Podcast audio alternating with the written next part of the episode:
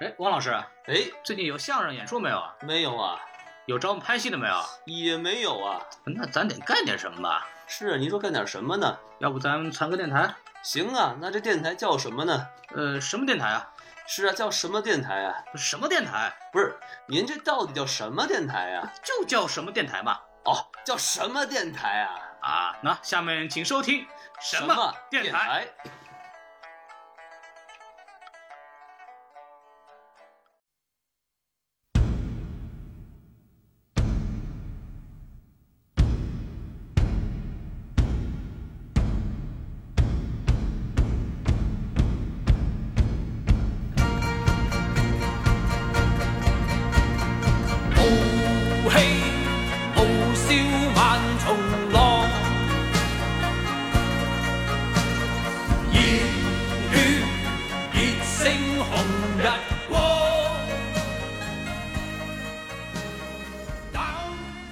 这个整个地方混，你要知道，除了专业以外，你还要看你能不能遇见天时地利人和，那个人和很关键。你要是真的觉得就是你自己不适合这一行，或者你没有办法跟人打交道的话，你就没有办法胜任这个工作。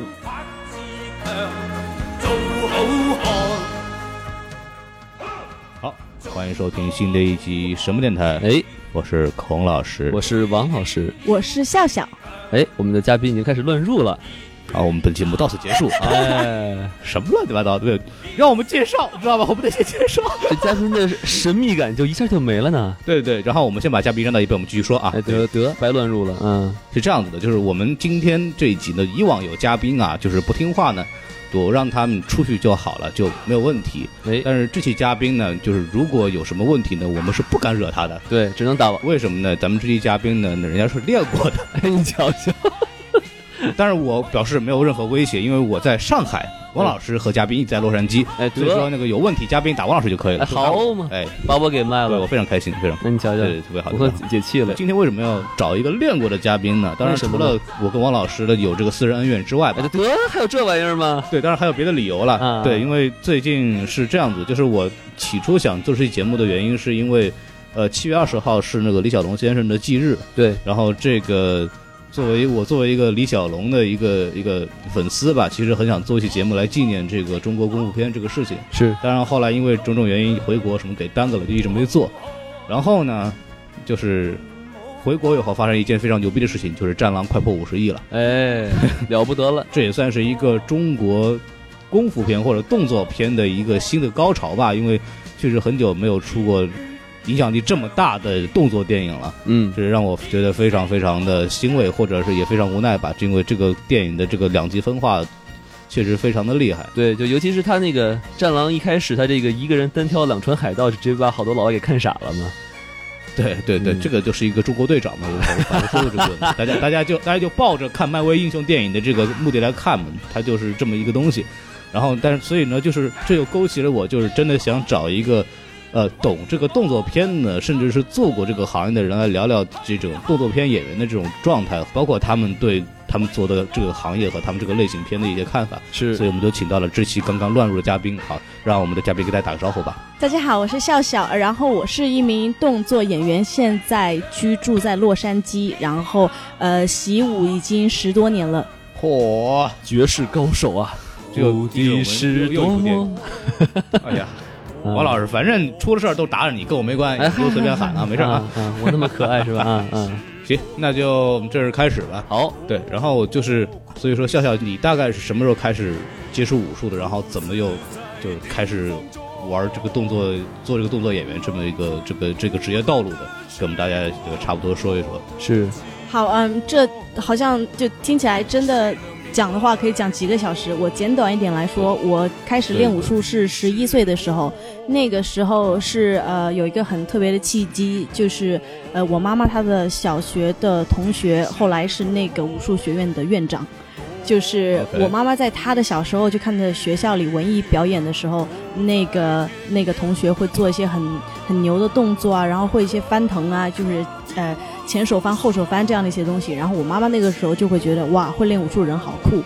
然后我小学毕业了以后，就正好有这样的一个契机，她就遇见了当年的那个呃同班同学，然后别人就说，哎，你女儿的呃身材啊什么各方面都看上去呃应该练武术还不错。所以就要让我去试一下。我去试过了一堂课以后，他们就说，但是你要开始练武术的话，你就不能呃做正常的一个学生在外面读初中高中了，就相当于是一个住校的地方。然后我妈妈当时正好我父母也特别的忙，然后他们就说，哎，那这样的话搞不好可以呃让你有一个独自锻炼自己的机会。虽然说年龄这么的小，但是呃应该。还是会不错，因为那个学校也在武汉，所以如果出了什么事，他们可以去看我。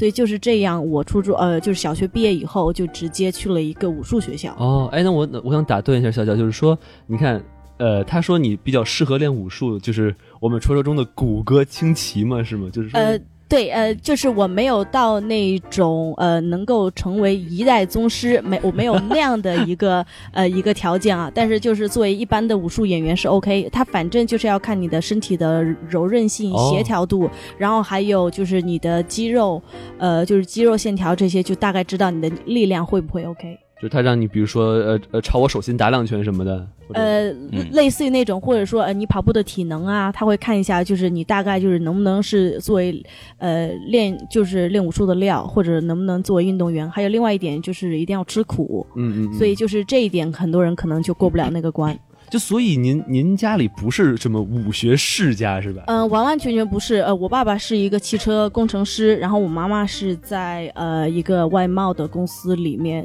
做管理层的，所以我们家里都是属于那种读书人。但是我。呃，走上这条路也是相当于是，呃，为我们家的事业的方向呃做一个转型吧。就是我们家从除我以外，以前也没有出过什么运动员之类的。弃笔从戎，我还以为他可能上第一节课把教练给打伤了，后来教练看这是个一个武学奇才啊，好，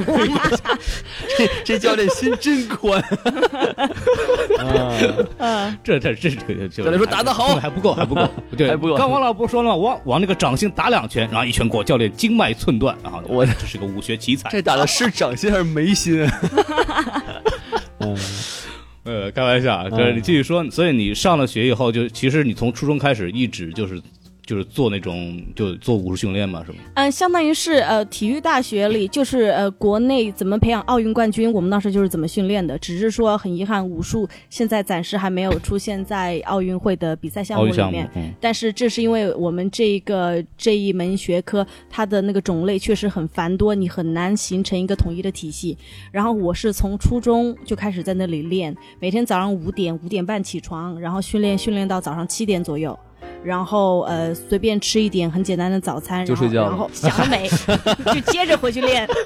就接着回去练。然后，然后，然后到到下午的时候，就会上一些很简单的文化课呀，一些呃语言呃语文、数学啊，就那种比较基本的东西。然后高中也是那样度过的。然后就每天大概的训练时间会有四到五个小时。哇！所以那个时候的那个时候的体能是很真的很强。那个时候就随便去跑马拉松什么都不会有问题。就跟孔老师就跟咱们的初高中是反过来的。我们那个时候。就是说，体育课是随便被欺负的。就是啊，那个一会儿化学老师说体育课不上了，我们上化学。一会儿物理老师，哎，这个，嗯，就这样子。我们主要是所有的呃语文和数学老师都感觉是偏科的，就是训练才是正事。如果教练有什么事，我们就直接被叫走了，就是都不用跟那个科目的老师打招呼。所以确实是反过来的。哇，文化课老师的地位非常低。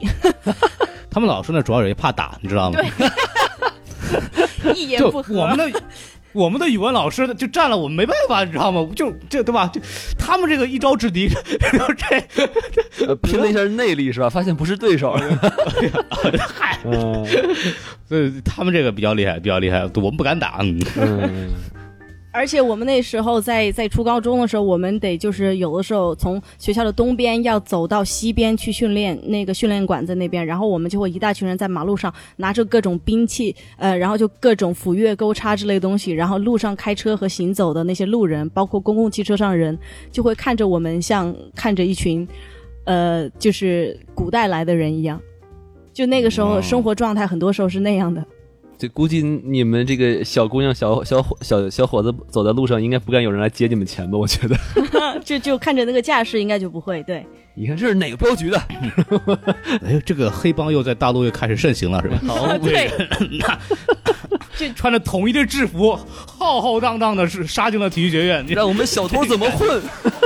对，我之前看过一个笑话，就是稍微插两句，就是那个人偷东西，然后是从体育大学的学生里偷的，然后把后来就愣是被一个学长跑的给追上，然后给打了一顿。那那个就是我们学校的事情，当时上了新闻，那个不是笑话，那个是真事。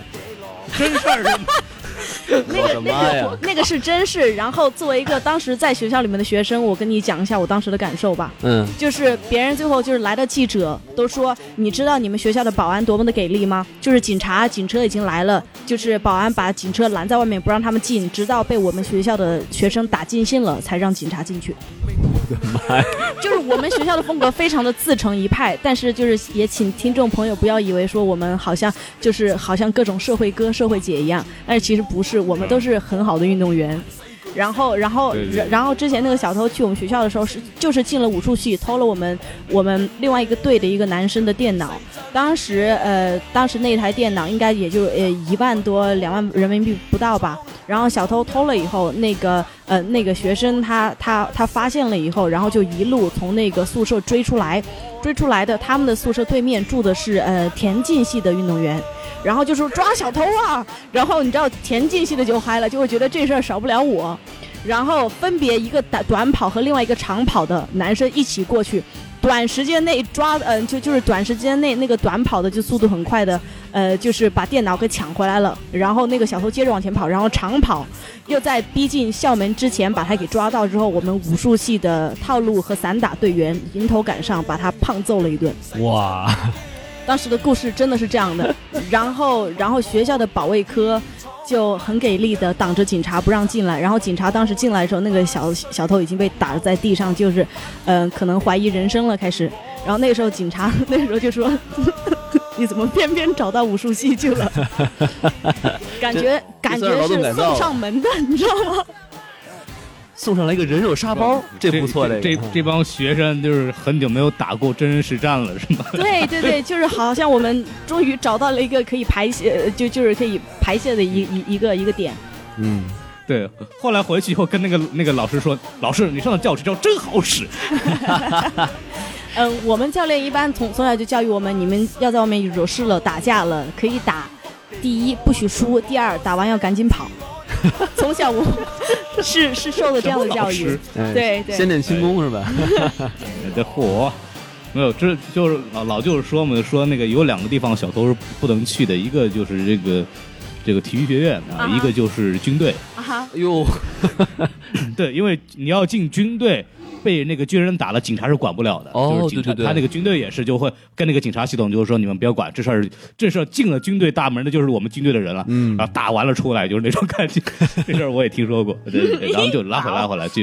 嗯，说说这事儿，说这事儿，就是就是我不是很了解，像在武像体育学院里边学武术到底是学的什么东西？就是他跟所谓我们就传武啊，就传统武术啊，跟师傅学那个什么某某派什么东西，他到底是有什么区别？或者你们在学的时候到底教什么样的东西？对，哇，其实你刚刚提的这两个点提的非常好，就是你说所谓的嗯传统和流派，这个在正统的体育大学里的武术系是不会发生的。我们学的近代以后，确差不多是八几年的时候，呃，温敬明他是一个很有辈分的一个呃先辈的武术家，他代表着中国去在亚亚特兰大还是哪一届奥运会上，呃，做了武术表演，就那个时候会很轰动。然后那个时候国家就回来，就是把武术里面好的东西，就是呃做成了比比较嗯有有一些科学根据、有理论根据的武术套路。所以后期的武术套路是那样来的，就是呃通过很多呃武术家们编的，所以我们的套路会不一样。然后器械的话，总共也就分的那些，就是大家平常都知道的，可能盾呃盾牌呀、刀啊。剑啊，然后枪，还有棍，然后比如说还有三节棍呐、九节鞭呐，然后就各种各样的这样的。但是你所谓的派别，这个在学院类的武术系里是不会出现的。就我们在那里面是学的是被国家体育总局呃呃统一来编排的一些东西，哦，然后你说的那些呃流派那些那些可能是民间拜师学的东西，就你们学的是人教版的是吧？对，我 对。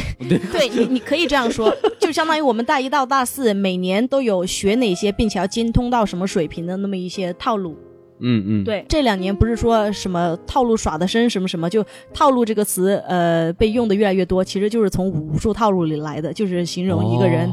是老司机，就是呃手法很熟练。对，哎，其实我特别好奇啊，就刚才你说了好多种兵器，啊哈，那你你们不可能一个人就学了所有的兵器嘛？所以说嗯这个、不可能对对，所以这个是是自己挑吗？还是老说哎你适合练这个三节棍？你这个是是这样的，在学院派的武术里，头三年练的东西大家都是一样的，然后就全、啊全部都是基本功。那个时候就是那种嗯简单的压腿呀，就是有的你在那种武术电影里看到过那种小孩子，然后练倒立啊，嗯嗯就很多那种呃柔韧性、力量性的训练。然后在那以后，教练会根据你的身材和你的嗯肌肉发展的方向，给你选择是比较柔美一点，稍微就是呃需要身体灵活的兵器，还是要那种需要比较有力量的兵器。哦，那请问笑笑你的专属兵器是？嗯，我专属的是嗯剑和枪。哦，厉害了，因为女孩一般都是练剑和枪比较多，枪是那种很长的，然后前面有一个刺，然后有有一圈那个红色的啊，红缨，长矛红缨枪，对。嗯，然后女生一般练那个，因为我们女生的身体柔韧性一般比较好，然后就练那个看起来就会更舒展、更好看。但是男生如果是那种呃肌肉块比较大、力量那种爆发型的人，可能就会练刀棍啊那种需要速度和力量的东西。哎，那你们这个练枪有这个口诀吗？呃，没有，其实全部都是嗯、呃动作口诀，其实那些重点全部都在基本功里。只要你基本功练得扎实了以后，所以头练武术就是头三年难，只要你基本功扎实了以后，那个呃套路上手非常快。啊，所以跟这个郭德纲说那不太一样是吧？提起郭德纲，我以前在国内有一次在江苏卫视给他做了一个节目，他当时也是问我差不多一样的问题。他问我，比如说你会不会蜻蜓点水呀、然后会不会什么嗯嗯海底捞针之类的。然后我当时就问郭老师，您您这些词儿都是从哪儿学的？然后他说就那个小黄书呗。好嘛，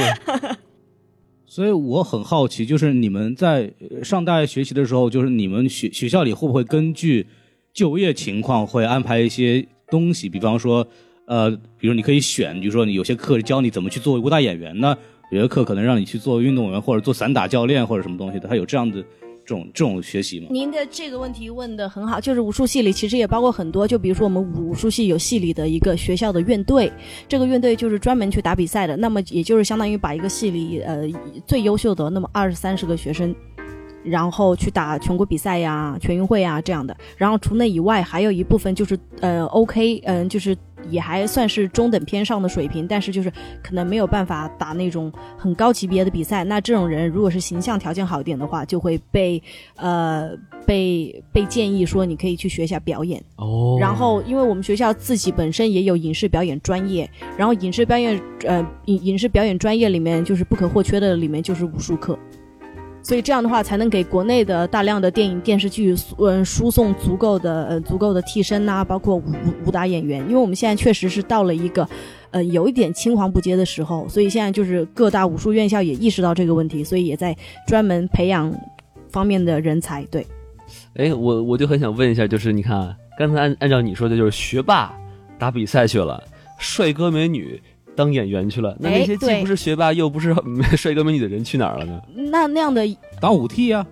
当舞替也是一个，还有就是我们就业，另外一点就是很多的高校现在国内也也开始就是高中或者大学在推一定要有武术课，有的可能是推太极，有的是可能是别的东西。那这样的话也需要就是呃有专业相关文凭的老师去教，所以有一部分也会变成师呃师资，然后还有的就是可能会去考公务员啊、武警啊，哦就是类似的。然后我还有同学就是大学毕业以后直接去当兵，然后因为他的功夫非常的好，所以在军队里也是发展的不错。哦，特种兵对，所以就是大家都有各自的方向。其实我本来大学毕业以后是在武汉大学当体育老师的，然后当了当了一两年体育老师以后，我觉得呃。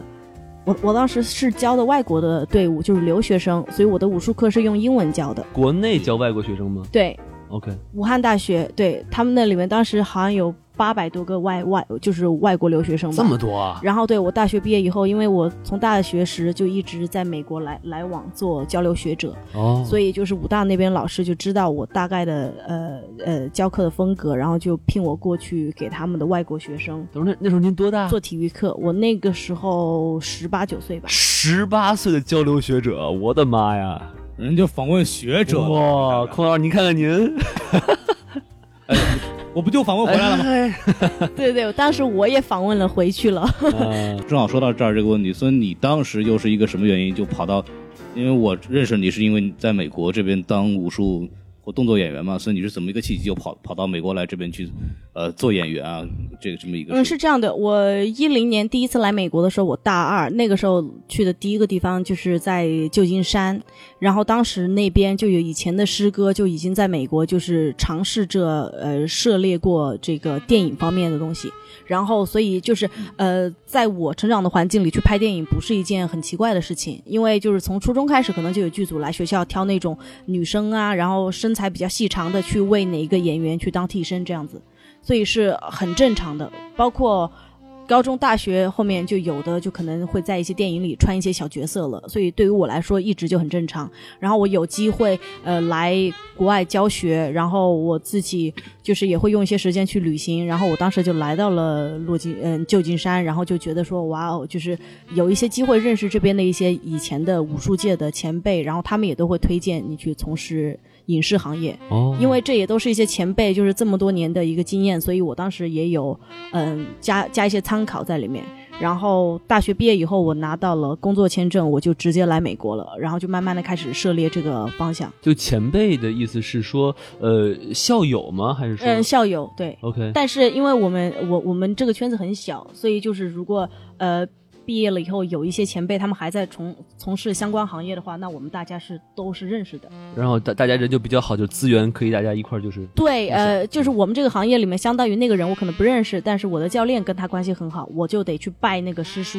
类似那样子。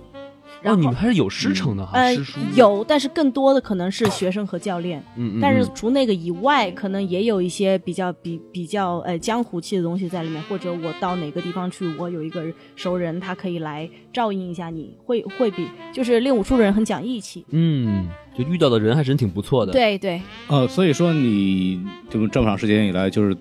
比如说你做过哪些东西，或者哪些作品，或者跟哪些人做过合作呢？跟我们大概观众稍微聊聊，就是你之前做的一些东西。嗯、之前在国内的时候就有做过替身什么的，当时是跟一个呃香港的电影明星，也就是那种嗯古代的连续剧里面那样的，也就是几集，也就那么几集需要我，然后他就相当于是呃也就让我在那短期，比如说十天半个月这样子。然后后来来了美国以后，很多的那种。嗯，short films 那种学生作品，他们可能就相当于，比如说要弄一两天的，或者弄大的剧组，可能呃动作团队需要那么几个人，然后就会去用这样的方式去工作。然后我有做那种呃现代系的，就比如说呃前段时间做了一个呃也是纪念李小龙的一个专题，然后我们当时是专门找到了当年那个李小龙的那个当时的一部作品，然后把里面的还活着的演员全部召集到一起做了一个纪录片。哦，哇！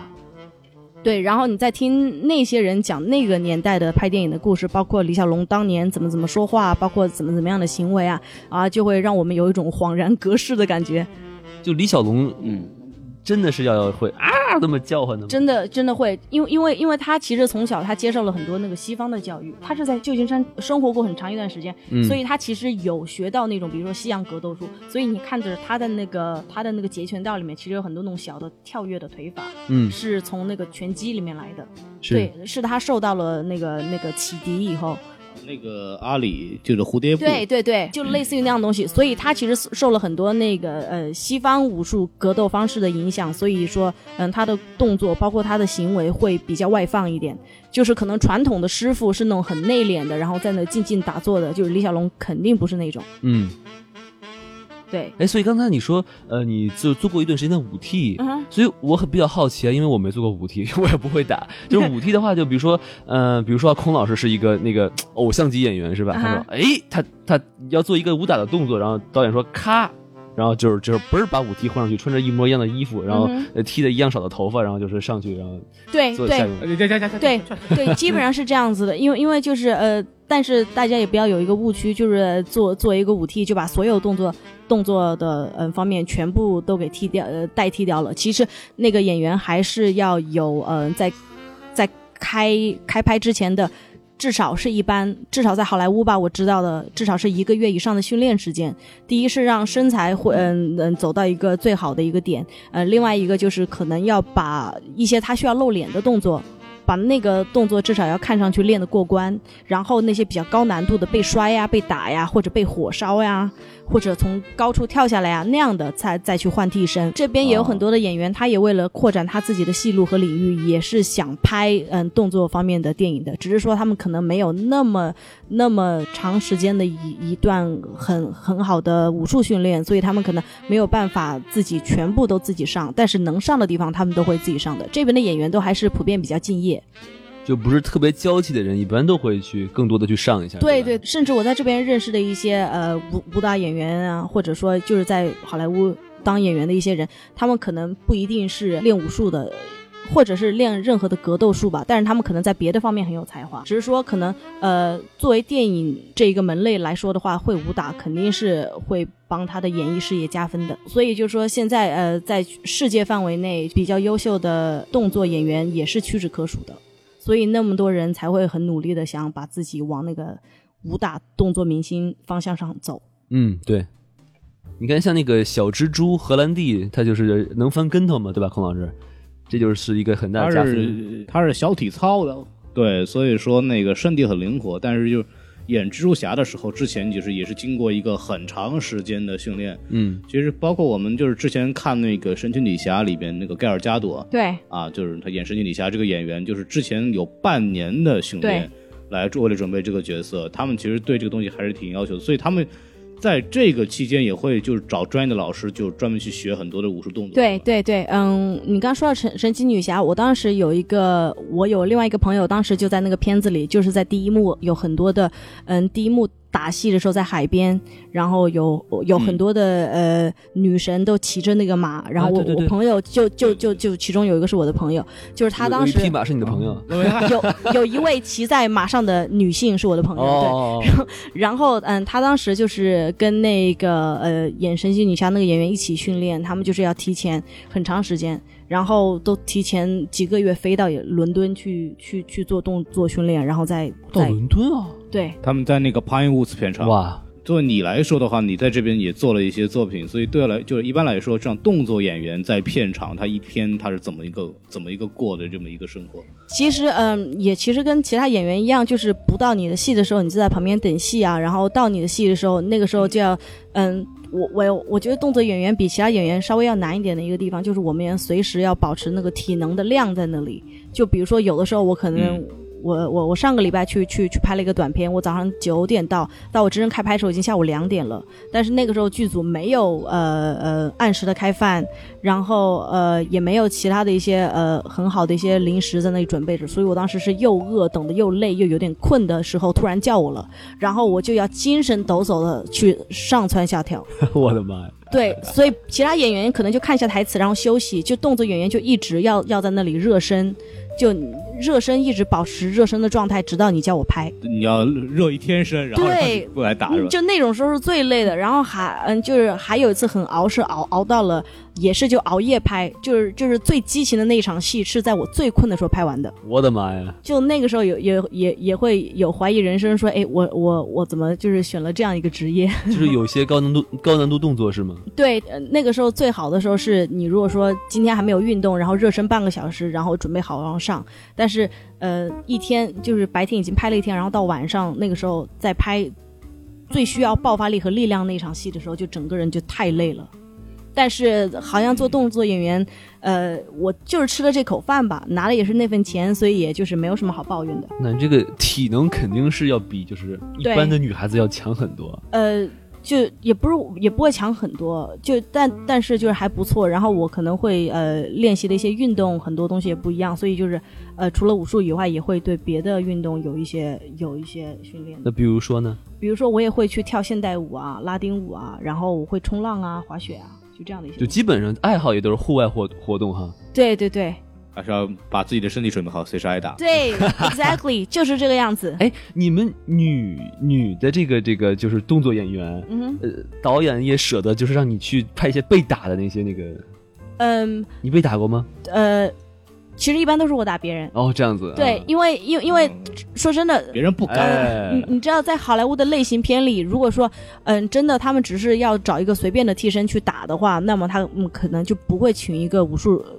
非常好的了，可能就会请一个正常的一般的替身。嗯，但你如果说真的是要会武术的，那导演一般都会想把你这方面的才能展现一下，所以那个时候也都是呃呃，而且在这边有很多的类型片，他们都是想要有那种呃很强壮的女性的角色出现，嗯所以呃。所以我又会做一些特定的动作，所以这样的话，我一般不会打，我一般是那个比较 badass 那个去打别人的。哦，对，就就是说，如果真的只是被打的话，那么去找一些相对群众性比较高的一些演呃演员或者替身就可以了。就是武术替身在好莱坞还是专门的一个很很偏门的一个小的一个范围。嗯，在这个有没有两呃两分？就说，一些人练的是打人，一些人练的是被打。不会，就是我们的嗯训练作为替身的训练报恩都是很全面的，包括被打但是就是你在哪个点上他需要你干嘛，你就得赶紧干嘛。OK，对，像你们在比如说一场舞戏的时候，它是前期到后面拍摄到后期，它是它是一个什么流程？就是你们怎么参与进这个东西？呃，如果是一部很好的戏，那样的过程至少是在半年以上，就是从刚开始的设计，然后要找合适的团队，然后确定每个人的档期，然后开始大家训练，然后一起拍这个东西，是一个很长的过程。但如果你真正只说动作这方面的话，可能也就两个月左右，两三个月左右。对，就是你你的这个，比如说你这个一一场打戏，你怎么踢，怎么打，你是跟导演交流，导演说，嗯，你这块儿要再多踢两脚，还是怎么着？嗯，这个是专门的跟武术指导交流，就是这个呃导演想要什么类型的打，他会跟武术指导去交流，然后武嗯术指导就大、大概心里就有一个数，然后就会去让演员去打什么样的一个风格，或者做哪些类型的动作。所以这个是我们不用直接去跟导演沟通，但是导演如果突然在片场觉得说，哎，要加一点什么或者要减一点什么，这个都是 OK 的。那什么地方用替身，什么时候用演员，也是武术指导来想的，是不是？呃，这个要看演员自己提的条件了。哦如果他愿意多拍一点，那可能就会，呃，就就比如说最近一个电影叫呃《Atomic Blonde》，你看过啊，对对，看看就那个电影，那个电影就是那那个那个查理斯塞隆。对他他全程没有用替身，而且这样子啊，他全程无替身，而且我靠，这变态了。他年龄已经到五十以上了，所以但是就他的整个保养、整个状态非常的好。像他就是自己愿意去全程挑战一个无替身的动作戏，而且他是主角。对，对，像他这种就要提前训练半年，然后他每天就在这边一个很好的一个动作团队在那里训练。哇，五十岁的女士一会儿在地上滚，一会儿从上面跳下来，对哇，这可厉害了。所以，所以，嗯，选择什么时候是演员，什么时候用替身，这个要看那个演员能接受到的底线在哪里。嗯，他可以说就是可能呃难度在一半的我可以去，但是全部有难度甚至有生命危险的就一定会用替身了。嗯，对，就比如说那种爆破镜头啊，那种就一般演员是不可能去的，或者是那种呃呃在在在在天上，然后嗯、呃通过一个什么东西然后再掉下来那种，也不会用那个演员本人。那个就已经叫特技演员了。但是那个就是替身，因因为演员他们突然嗯，他们一般的话他们的保险都是很高的，所对以就是嗯剧组也不希望就是担任呃就是承担任何的风险，嗯，除非就是那个演员自己想挑战一下。哎，我多问一句啊就比如说你是一个呃演员，然后呢，那你呃多用替身和少用替身对你的片酬有没有影响呢？嗯没有。哦，没有啊。那个东西就相当于是你在刚开始就是提条件的时候，已经就全部都说好了。OK，我就问一个小问题，就是那边的，包括这个刚刚你们说的这个电影，还有包括之前那个呃 John Wick，就是那个基努里维斯演的那个东西，基努里维斯也是全程就真打对，子啊对，然后但是他有点问题，就是说如果仔细看他的镜头的话，首先他的那个动作的风格，首先就是有很多剪切啊，来隐藏他的一些就是动作上，包括他那个时候能力上的缺失，还有到后期的时候，能看到他明显明显的就是有一些动作的那种不利索和粘滞，就感觉就已经就是这个真打真会打和真没有还没有练过，它是有区别的。对，所以说，就是一个演员，就特别像这种没有经过长时间武术训练的演员，他想拍这种戏，和一个会打的人拍这样的戏，他有什么样的区别？就是拍摄的时候，他有什么样的区别？就是不会那么的吃力，不会觉得这个事自己没有办法胜任。所以就是之前也有人问我说，哎，作为一个演员，怎么样能转型到动作演员做得很好？嗯、我我只能说可能把顺序搞错了。更好的方式其实是先练动作，先做呃练任何呃风格的格格斗术，然后再去做演员。这样的是这这样的其实反而不会那么的吃力。然后像你刚刚讲的那个呃基努里维斯那个 John Wick，他第一部的时候其实那个导演是他的在《黑客帝国》时候的替身。嗯对，然后他们那个就是我刚刚讲那个很牛的那个动作团队，然后他们在那个动作团队里，然后也训练这么多年，然后就第一部的时候其实八戒没有那么的大，但是他们也不知道会取得这么大的成功，所以才第二部，嗯，把第二部也马上就推出了。就是就是基努的话，他当时是每天训练四到五个小时，然后练完就吐。然后，然后连着在那里每天去去了半年才练成那个样子。然后你说中间有一些剪辑的一些东西，那是因为，嗯，拍电影的那个真正的那个速度其实比你看到的要慢。然后他最后剪辑的时候把它稍微放快一点点。这样子啊？对，嗯对。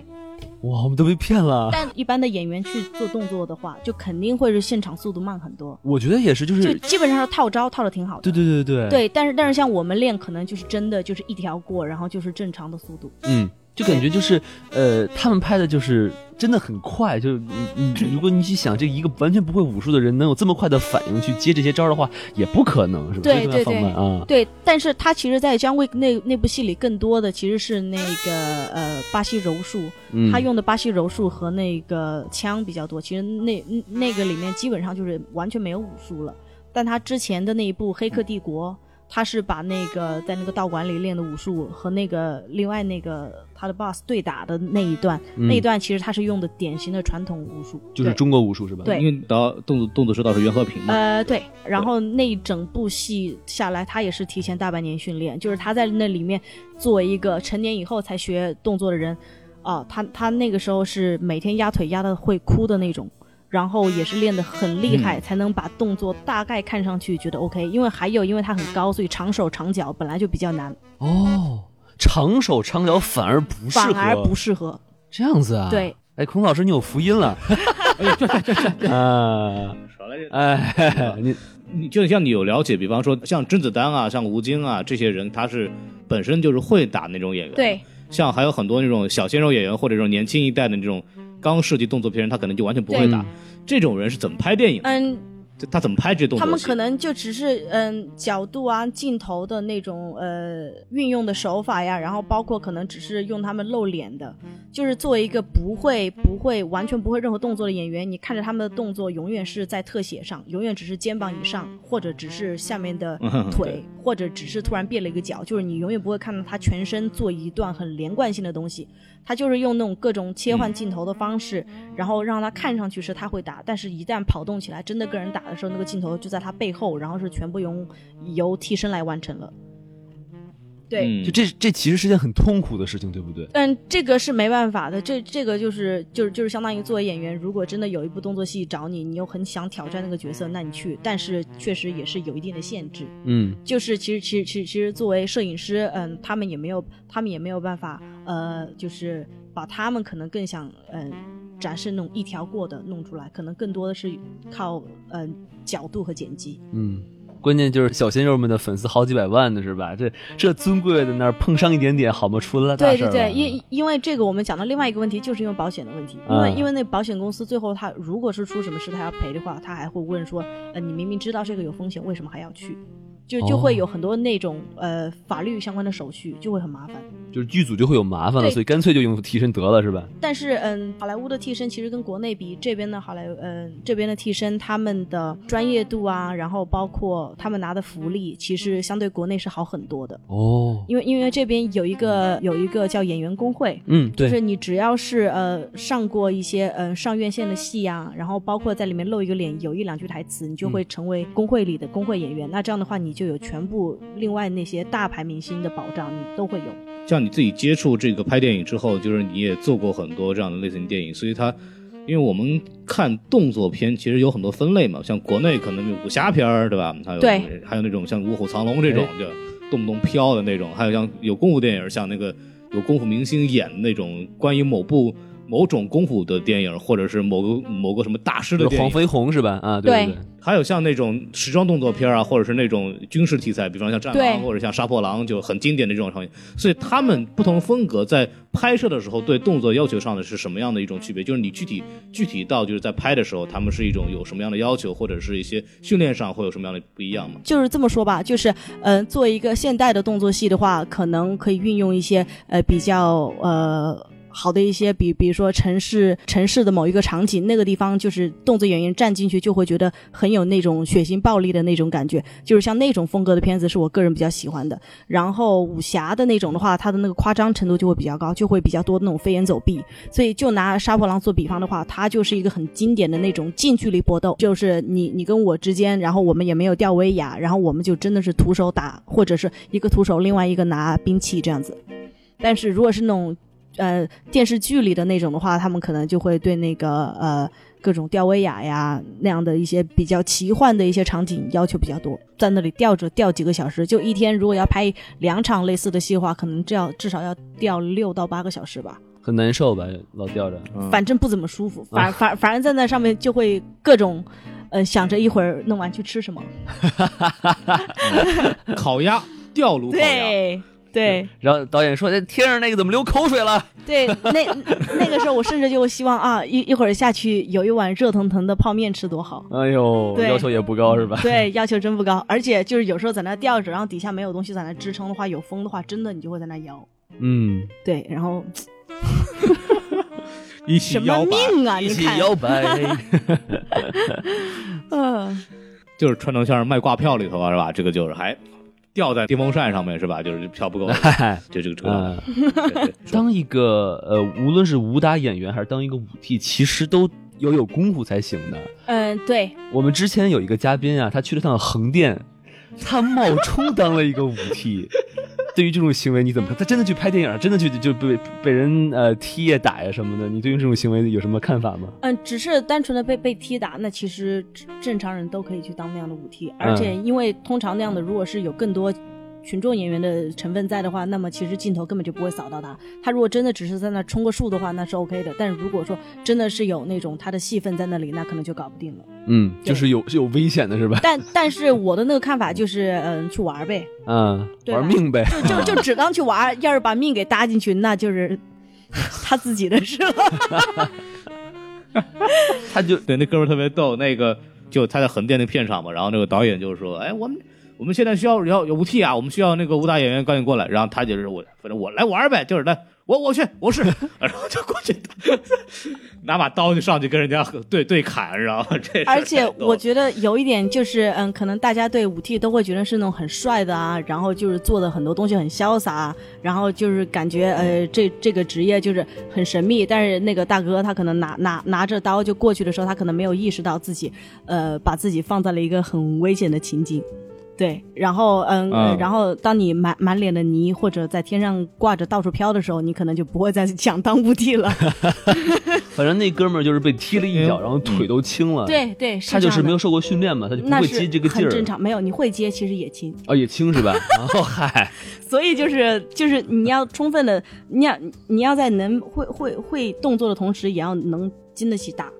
哦，然后，所以一般那个动作演员他的那个职业寿命比较短，就是这个原因。因为你过了三十多、四十的时候，那个身体的体能就真的其实跟不上，是恢复过不过来了。所以更新换代的比较快。对，嗯，对，像你们有一些些方法吗，就是告诉你们该怎么摔呀，或者怎么接人的那个那个打呀，然后这样能保护自己嗯、己。有，但是会保护自己，但是还是一定程度上有疼痛的，只是说你要忍得住而已。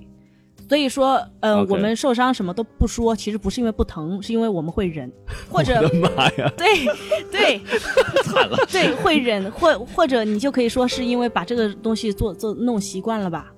就比如说训练打那个对练的时候，对练就是我拿一个兵器或者你拿一个兵器，然后我我们俩就套招，嗯，就是套招。那个时候我们是用真正的速度来，那个时候其实也很快。然后然后你看我眼眼睛这里有一个疤，就是那个时候被一、一个箭那划到的。哇，然后当时就满脸的血，满脸的血，然后还要练完那些。但得忍住是吧？我是我有一个腾腾空转身的动作，我是跳起来的时候都感觉血那样流出来，时候甩出去了。飙出来我还我们还是要把那一段练完了以后才能去下去止血。你把那个血都溅到对手身上了，然后对手说这是暗器，太过分了。对没有这个应该拿那个三 D 摄影机拍是吧？对就很逼真然后一飞过来，这个血直接飙到镜头对，真的就直接对，就就是因为我们可能就比较习惯，因为就是都是从事这个训练的，所以大家都不会很娇气，嗯所以就流流点血或者断个胳膊什么非常正常。哎呦，他说嗯不疼，一一点都不疼，嗯，我觉得嗨，我根本就不想哭，你够娇气的一点都不想哭。我我我高中高三还是高二的时候去做了一个替身电影，然后当时是从三楼跳下来，三楼的阳台上跳下来，然后底下给我垫了一块那种练体操的嗯、垫子，啊，但是那个垫子很老，就是那上上面那个海绵没没有没有弹性结实。然后我跳下去的时候就感觉直接就触地了，其实就感觉那个垫子已经没有缓冲了，所以我当时直接左腿当时就就断了。哇！然后我当时直接断了之后，我当时直接就已经感觉到了，因为你已经完全不可以走路了，然后是有那种钻心的钻心的痛，然后当时就是：“哎，我腿好像断了耶，你们先拍，我我要去一下医院。我勒个去，就忍住了。”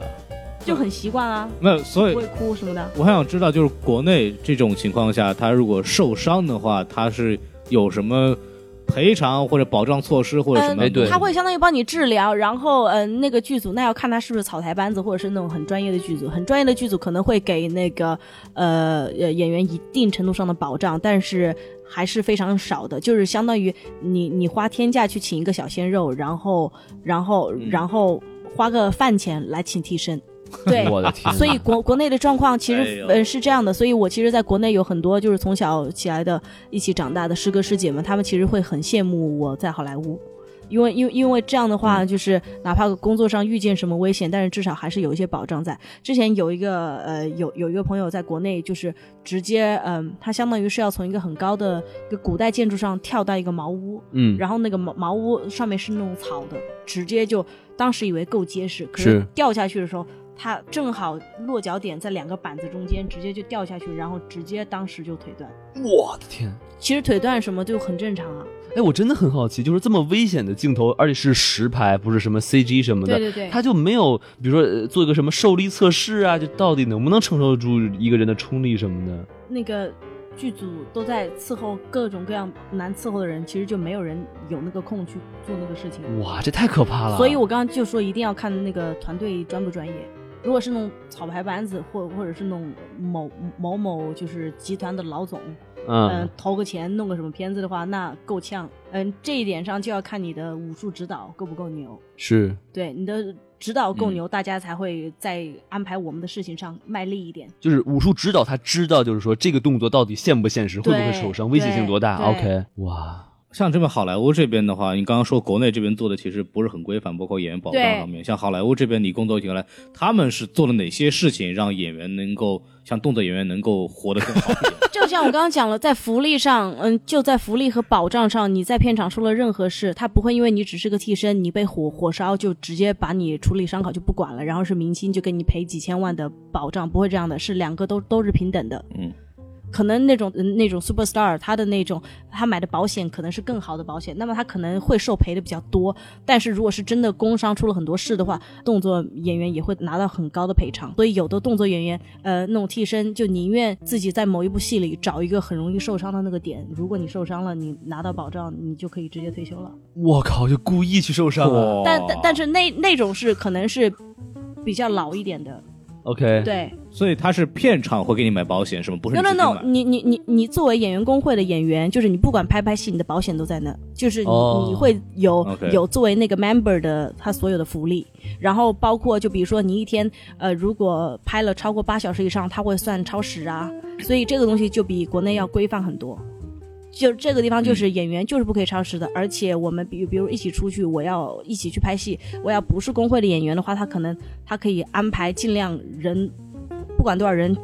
只只要能挤一间就会尽量挤。但如果是演员的话，就是不可以跟别人享用房间啊。嗯，如果是工会的演员的话，有规格的是吧？对对，就是一一些东西是定死的，你不可以改。这样的话就给我们很好的福利，就不会让我们觉得在待遇上有那么大的差距。嗯，那从细节上，比方说那些片场的一些细节照顾上面，会给你们一些什么样的照顾吗？会比国内，比方说，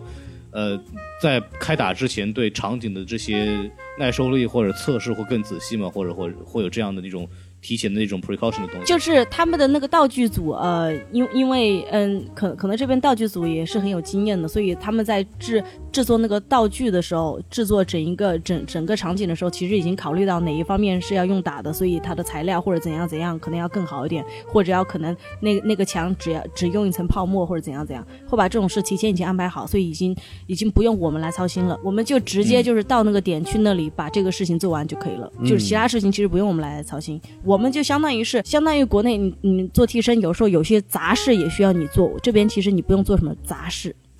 就它的流程化比较杂专业。是指什么？杂事就是一些很杂的事情啊，就哪怕比比如说那些大的一些嗯器械啊器材过来时候，我们不用去搬啊，因为有专门的人去搬那些东西，有专门的人来打扫，就像也有专门的人替你化妆一样，所以你嗯只是在那边待着，把你自己该干的事干好，就大家的分工都很明确，所以才会觉得美国好莱坞的电影是相当于是流程化的，对因为每一个流程都已经那个细节已经被掌控的很好，所以大家的活分的非常的细。嗯，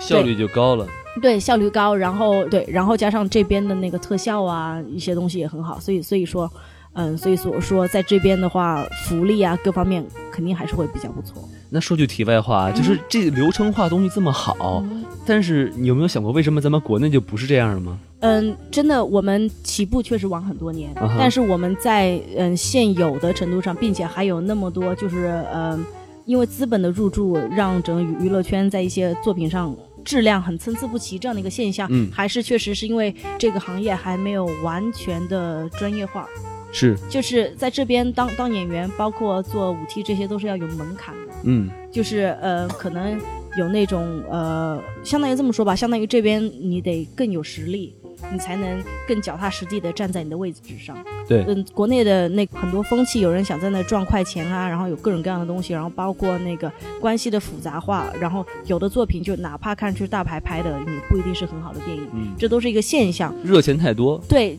等这个现象慢慢的退去，然后大家会真正的把这个当一个工业来做的时候，那个时候我们的，嗯、在各种视觉效果上，包括中国卡通啊各方面都会有比较好的一个提升。哦，然后现在也确实有很多的年轻人都来美国，特别就在洛杉矶学电影方面的东西，这些人回去都会是人才。嗯，对，就比如说这次《战狼》，它是个现象级，但是另外一个问题，它可以这么火，是因为现在中国人他有底气去说，哎，我们是我们国家怎么怎么好，我们国家有什么东西你们没有，这个可能是以前没有过的。这次是非洲人叫我们干爹，下次派一个欧洲人叫我们干爹，是吧？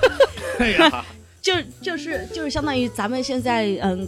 国家的发展在世界上的地位，然后包括人均的呃那个生活条件都可能比以前好很多。我们真的这个时候是很需要一个认定的，这个时候正好就是相当于吴京他这个片子还拍的有一点点就是国际化，因为他在里面会讲一点英文，然后也会有嗯讲英文的演员在里面，所以会让中国的观众整个觉得这个整个格调稍微会比传统的那种国内的武打要稍微高一点，嗯就很多跟世界连接了，然后加上又在里面有一些桥段，就比如说，哎，中国以前受欺负，那他妈是以前，就不会是现在，就这种东西可能就可能就说出了。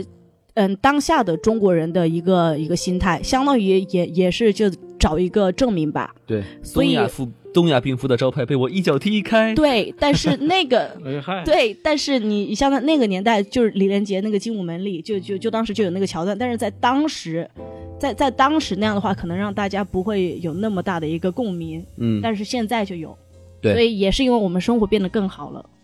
所以所以就会有这样一个现象级的东西，所以我觉得他的成功是不可复制的，也是天天时地利人和的结果，所以我觉得。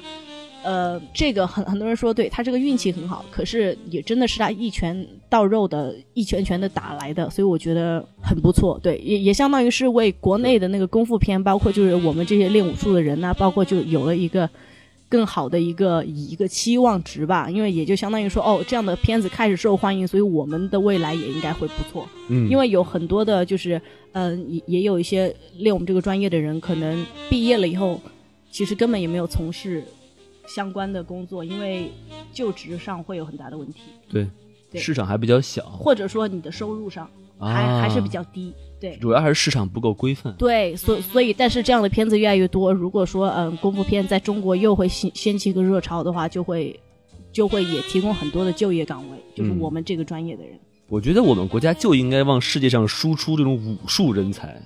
嗯，比较难的一点，我刚刚也跟你讲了，就是因为我们每天花那么大的精力和那么大的心理压力在训练的时候，其实没有人愿意去上文化课的。所以我不跟你开玩笑的说，我有很多的朋友，可能他们连一般的成语或者有很多字都会写错，哇，就是那种小学语文水平都不过关的人。所以对于一个文化程度不太高的人来来往世界上输出，那么那那么你首先第一关语言关你可能就过不了。啊，这倒是，嗯，对，然后再就是可能在格局上啊，然后比比如说一些嗯平常的日常行为啊、生活习惯呐、都会有有都会有很大的影响。但是现在会慢慢的好起来，就是因为现在我们国内的教育资源这么好，所以学英文不会是一件很难的事情。对于练武术，就包括我们国家还有别的国粹啊，比如说杂技啊、京剧啊，嗯嗯，这些东西很难往外走，也是因为有一个文化的隔阂在那里。相对武术还算好的，因为我只是用动作来来跟你沟通，来跟你交流。是就是我不用任何的语言，就我就可以用我的动动作去娱乐到你。那么，你戏戏就是一场戏结束了，你的掌声就就已经告诉了我你对我的表演满不满意。嗯，但是京剧那种可能要更要语语言化的东西，可能就很难往外走。对，对，所以说这个新东方开这个武术学校指日可待，是不是？啊，不是，我觉得新东方要开什么相声学校，脱口秀是吗？啊，那个什么传传递中国文化嘛，对吧？这个中文对吧？对 对，就还有那个说回到这个叫干爹的问题，其实我们不需要他们来拍这个片子，我们只需要让他演反气口就可以了。您这太专业了，这个大家可以去搜啊，反气口是一个什么类型的相声啊？对，可以嗯让他们跟你的外国朋友们让他给你捧哏啊，挺好的，哎对对对对对我我特别喜欢这样的节目，对对对，嗯，对，特别便宜。对，哎对，我们说说回到这个武术指导吧。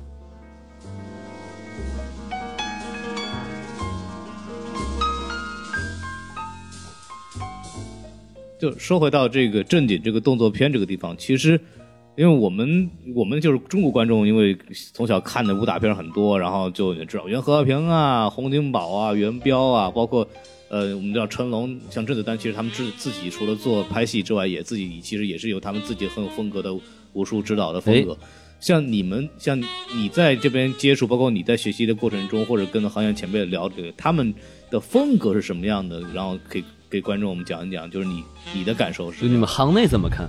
嗯，是这样的，我们嗯把它先简单的区分为古代和现代吧。古代片里面，那就一定是会比较夸张，然后就是那个风格会比较奇幻。它可能真的那种近景的打斗动作比较少，更多的是那种腾空的跳跃啊，然后那种比较大的动作。但你看现代戏，就是因为就就已经知道，就是你不可能就是搞得跟我就是神仙，我我就会飞，你怎么地，就不可能那个样子。所以就是大更多的是像 street fight，是像那种近身格斗。然后像这样的话，在好莱坞就会慢慢的走出一个一个方式，就是说真的，如果是现代戏，我不需要我不需要有那么强的一个武术的训练作为背景的话，那么其实我找一个练过拳击的人也 OK。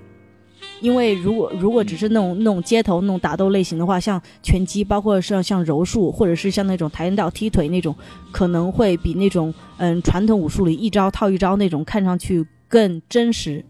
在风格上，这就是区别。所以就是，哪怕我做一个武术，嗯，中国的武术演员，在好莱坞，我其实也是要学其他种类的动作。所以有一天，如果导演要求我要做其他的，比如说，呃，柔道啊、跆拳道啊，或或者是其他的东西，我都要可以才行。因为那那就要看你拿的那个剧本是什么题材的。因为如果是一个题材，如果是那种那种军旅题材，那么你在里面哈哈哈就就全部是用武术的套招是不可以的，你一定要用那种真人搏击的东西。嗯嗯嗯，所以现在很多就是，嗯，在好莱坞这边就就已经，他们在八十年代、九十年代的时候学了，跟跟咱们中国学了那个套路的套招是怎么弄，所以他们现在会把它套招和近身搏击啊，包括摔跤一起把它融入在一起。哦，所以说呃武术指导的话，他的这个自我修养就是接触到更多的这种呃什么柔术啊、呃跆跆拳道，我说不出来太多名字，就我们的统称全是 martial artist，、嗯所以它它里面如果你说你是 martial artist，你就不可以只是说 I only do kung fu，、嗯哼嗯你就一定要我是什么东西都可以，但是，哦，但是你可能就说你一样东西比另外一个一样东西好好一些，那样是 OK 的。但是嗯。你至少要大范围基本上都要知道。就涉猎得很广，，对，要要要在 martial arts 这个领域要涉猎很广，然后让每一个风格都都自己都要会才行。那要学的很多啊，要学很多，但是别的都不用达到大师级啊。是是，就就你你只要你只要你能露脸，但是你只要镜头面前看上去很自然就可以了。嗯，对，我这是在想，就是说，几乎每个地方、每个国家都会有他自己的武术嘛，对吧？什么泰国有泰拳是吧？对对中国就别说了，然后呃，韩国有这个叫什么玩意儿？呃，泡菜不是那个泰拳跆拳道啊，是吧？说什么呢？泡菜，你是什么功夫，王老师？不，先想到先想到的吃嘛，是吧？哎，对对，嗨，对对对，嗯，嗯，真有出息。像武术指导，就是嗯，武术指导不用自己打嘛。一般来说的话，就是嗯现在成为武术指导的话，他有这个，他需要什么样的那种那种特质啊，或者说他需要学什么样的东西？五指说真的，五五指很多都是一步步从替身做起来，那么他一定在行业内要有嗯一定的嗯经验，然后要一定有自己拿得出手的作品，然后还要最好有自己的一个小的团队。哦，那那么这样的话，别人要找找你说不光要找武术指导，我还要找，那那那我找你这个会指导动作的人，那关键是谁来打呢？所以最后出来的你你能讲得出名字的那些人，他们都是因为有自己的团队。那比如出名的有哪哪些团队呢？出名的就比如说成龙的陈家班呐、嗯哼，哦别别别人找成龙的时候，其其实那用的替身就全是陈家班的人，他就不会哦用别的人了。就是你仔细看的话，好多人都是眼熟的，对吧？对啊对，是这样子的，就包括美国这边，也就是那么几个固定的团队啊。就就比如说，如果是找那个动作指导来导这个戏，导你的呃第二个 Union 的戏的话，那你就一定要找他的团队里的人了。所以这个一些比较有名，比如说像袁隆平啊，他就也有他自己的团队，啊不是袁袁和平，袁和平，袁袁隆平。袁，和平也有他自己的团队，对。你等一会儿，对，你还想吃杂交海水稻的出来。因为之前我看了一个节目，好像就是把那个成家班四十周年，然后把那个第一批、第二批的这些成家班的演员聚在一块儿，然后做了一个节目。当时看的时候还挺浙江卫视对吧？其实里边有对其中有一有很多人，其实已经是在业内已经成为独当一面的武术指导或者一些。其实我印象中比较深刻的是那个成龙之前因为在美国好莱坞拍那个《尖峰时刻》，包括拍过一大概几部这种好莱坞电影啊然后当时一个很大的矛盾就在于，就是说，就是成龙的要求跟他们的这种风格要求是不太一样的。然后成龙就说可以这样，可以那样，可以那样，然后应该这么打过来。然后那个什么，然后那个美国这边就说，这这东西我们做不到，我们做不了，你们做不到。然后他随便抓了一个陈家班的两个人过来，你们给我做，然后夸夸做的很干净利落，然后美国人就傻了，对啊你知道吗？对，就就是这个样子，这个就是现状，所所以就是嗯、呃但是这这个就就影响到行业里另外一个东西，就是新人一定要从那几个特定的点出来，就那样的话，不然他们自己单打独斗很难。所以作为那种刚入行的，然后没有那么多资源的人来说，会会比较难。对，就是就是就是跟大哥混。对对是这样子。抱大腿，在好莱坞其实也是这个现象，就我不知道为什么，就是不管是在国内还是还是在好莱坞的，就是动作圈，就是好像都是这样子。就是你要加入一个团队是吗？就是你一个人想当这个很难做。对，你要嗯，在一个团队，所以动作指导有的时候你就可以，你就可以，你把它想象为一个队长或者是一个总指挥，就是嗯，我底下可能会有多少个团队，嗯，就哪怕别人有戏，我我没空去拍，但是我可以叫我下面的一个人去把这个工作完成。所以这样的人要各方面的能力和经验都要非常足才行。嗯，现在像现在好莱坞的动作指导是以什么人为主呢？像我，因为我之前我就我都听说的一些很多事情，早期的很多动作指导全是香港啊，或者是一那些国家来的一些地区来的地那些有中国武术班底子的那些人，好像目现在好像随着风格的变化，好像整个的这个武术风格也有不太一样了，所以他现在还是是是一个什么样的构成，在武术指导方面或者在武术演员方面？哎，嗯，这些嗯动作演员，相当于你把它真的要区分的话，其实也不能说好莱坞在某个时刻只喜欢一种 martial art，然后现在是不是换成别的了？其实总是在混合着来。但嗯，还还有另外一点，就是在这里本来做动作演员本来就是全世界各地的。全世界各地可能嗯嗯他们在某一个地方有一些呃呃拍电影的经验，然后就都在好莱坞来寻求机会。所以我知道的有很多，比如说会英国啊、美国两边跑。就欧洲那边有戏，他会去欧洲那边拍；亚洲有戏，他会去亚洲拍。其实，嗯，固定的那那些人才都是很固定的那些人，就是嗯，在在这个圈子里不可能马上就是出现一个一日成名的 super star，那样很难。在在在这样一个呃，在在这样的一个圈子里，所以就是所有那些人才的都是流动的，就没有一个人就只在好莱坞固定着。那就比如说好莱坞现在的动作设计跟其他，比如你在因为你在国内也拍过戏，在美国也拍过戏，他们对他们有一个总体的动作设计的这种倾向或者是风格上的一些区别嘛，就是在不同地方拍的。有嗯，国内的那种那种打斗，与其一招制敌，他可能要更委婉，要多来几回合。就是多套几遍啊是吧？对对，就就就相当于是相当于是打的比较的委婉，主要是呃嗯，他们主要是更多的想表现这一个打斗的这个整个打斗的场景，但在这边更多的时候是我就是置你于死地，就属于那种热血硬汉的那片子，或者说谁谁谁是保镖那种。那么啊本来这样的人设就就是要谁来侵犯我，我就要把你弄死，或者是什么特工啊。他哦他们本来就是以那个为目的的，但是但是就说美国这边就是呃，就是中国那边是见招拆招，嗯。然后美国这边就是你捅我三刀，我捅你四刀，但咱俩都倒不下去，继续捅？对，就他他他们这边说真的可能会更简单直接一点，然后就就是可能就更多的以伤害你为目的。但是国国内那种武侠就或者武术电影就有很多就可能就是我把你打伤就行，我我不会怎样。所以就是国内的他那个动作电影里用枪的几率也比在好莱坞要少。嗯，我感觉现在就是，呃，国内的一些电视剧哈，它的武打更加就是在打了。我我就记得以前有好多那种比较尴尬的，就是，呃，先喊一名字，啊，我给你飞龙在天，然后是比划一下，然后弄弄弄弄半天，然后吹龙是吧？你过来，那个就很更更奇幻。对，像像国内的也都是呃做的更逼真，但是真是跟好莱坞相比，可能呃好莱坞做的要更干净利落，就、嗯就是他们更以一个我要杀死你为前提来跟你打斗，那这样的话，他的他的动作啊，包括各方面会比较狠。嗯，也正是因为这个原因，他有时候就没空拿武术那些招给你套，他可能就上来直接一枪。就比如像那个第一滴血或者兰博，就是呃冷兵器是吧？对拿匕首噗一刀，对，啊，然后面无表情，对，那样的人设会更多。是，对。其实，呃，大家应该都看了不少的这种呃动作片儿，嗯呃，但是就是从你内行的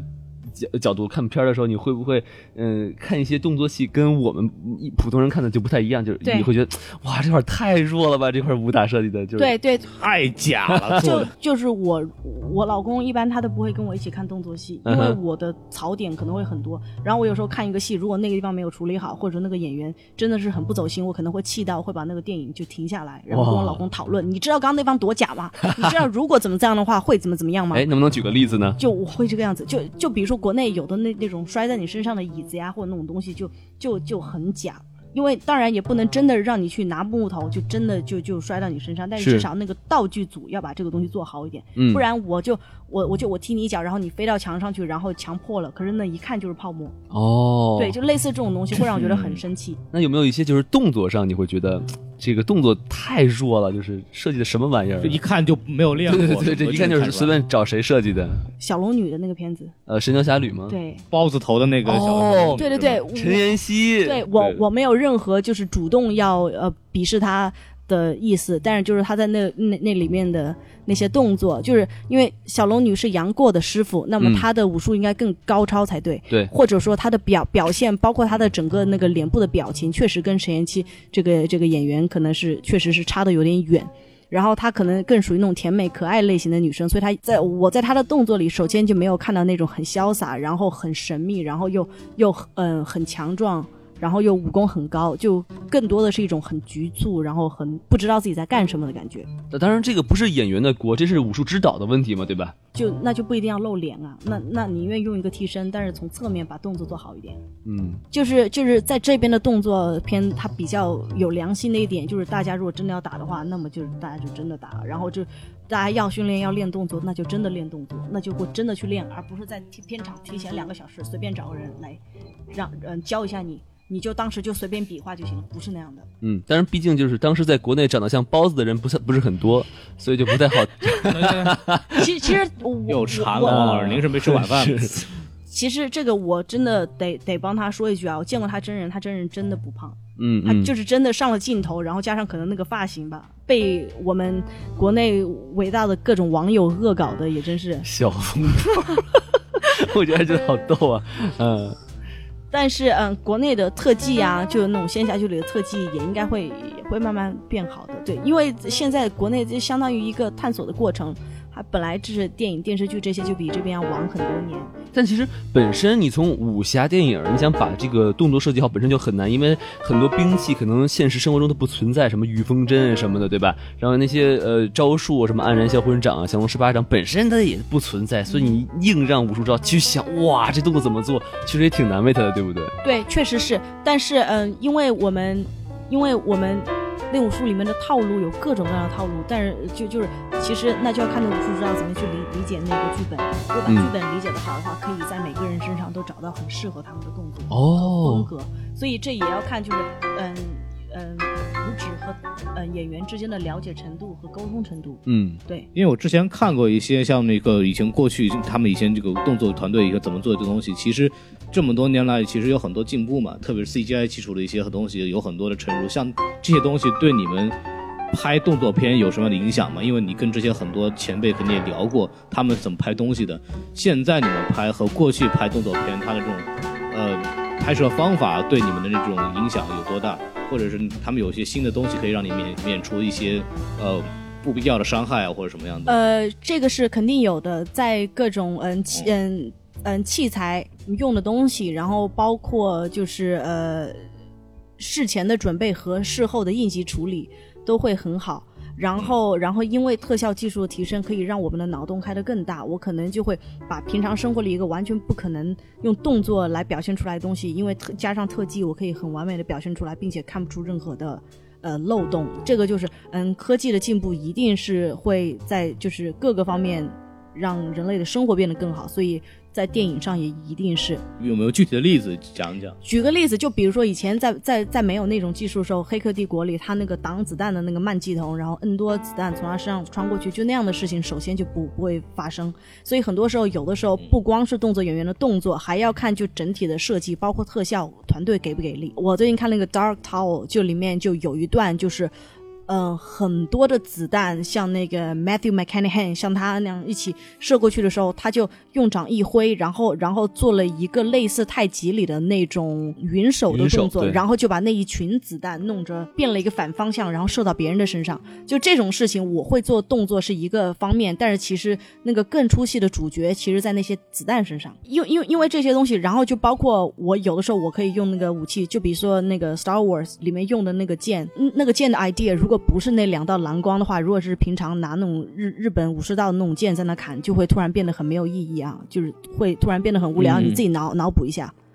但是因为就是因为它可以设计出那两道那个一道蓝光一道红光，反而就让这个东西显得说哇哦 fantastic。对对对。但是其实咱们都知道是咋回事儿，所以有的时候一定要在视觉上娱乐到别人，然后要有很高的观赏性。呃所以说，良好的动作只是一个方面，然后除了那以外，还要看那个整整体的那个镜头的运用啊，然后加上那个呃后期的那个特效处理。说到刚才那个镜头的运用啊，呃，之前我跟孔老师看那个《Wonder Woman》，就是神奇女侠，然后孔老师对这个、里面呃动作戏有好多好多的这个慢镜头，有很多的不爽的地方。就是你是怎么看？就是说，呃，大家嘣儿来一个慢动作，然后大家嘣儿又来个慢动作，你慢动作里面有很多是从那个空中突然跳起来做一个什么动作，然后挥舞着自己的剑，或者说哪个翻腾的时候，他们其实是是想，嗯，其实那个镜头表表现手法是想让别人觉得说，哎，这个这个人是真的会动作，所以他做的是一些比较难的东西。嗯其实真的只是那样而已，因为他平常就是自己在平常跟别人对打的时候，那些东西是非常基础的。对啊，那么你一定要展现出一些很难的东西来，但是可能哪怕对于那个替身来来讲，那个难度也有一定的局限性。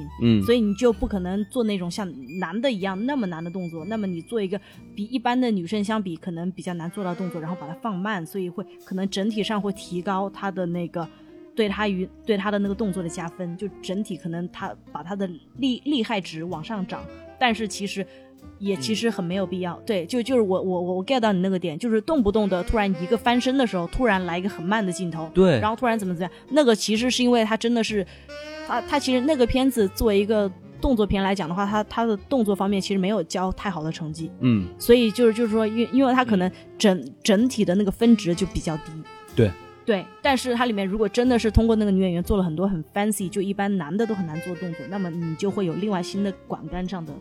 变化了。就是我的理解，慢动作一般都是用那种针尖对麦芒，比如说拿刀劈子弹，你来个慢动作，这看起来很爽。对，你翻一后空翻，你来个慢动作就嗯，对我干的什么呢？我这个因为你得东有东西给我看，对就是你不能你你空中扭个大腿你就跟慢动作，我是看腿还是看你打，对吧？对对对，因因因为就像我讲的，因为哪怕那些动作其实是替身做，但是其实替身他可能也只是翻一个空翻什么而已。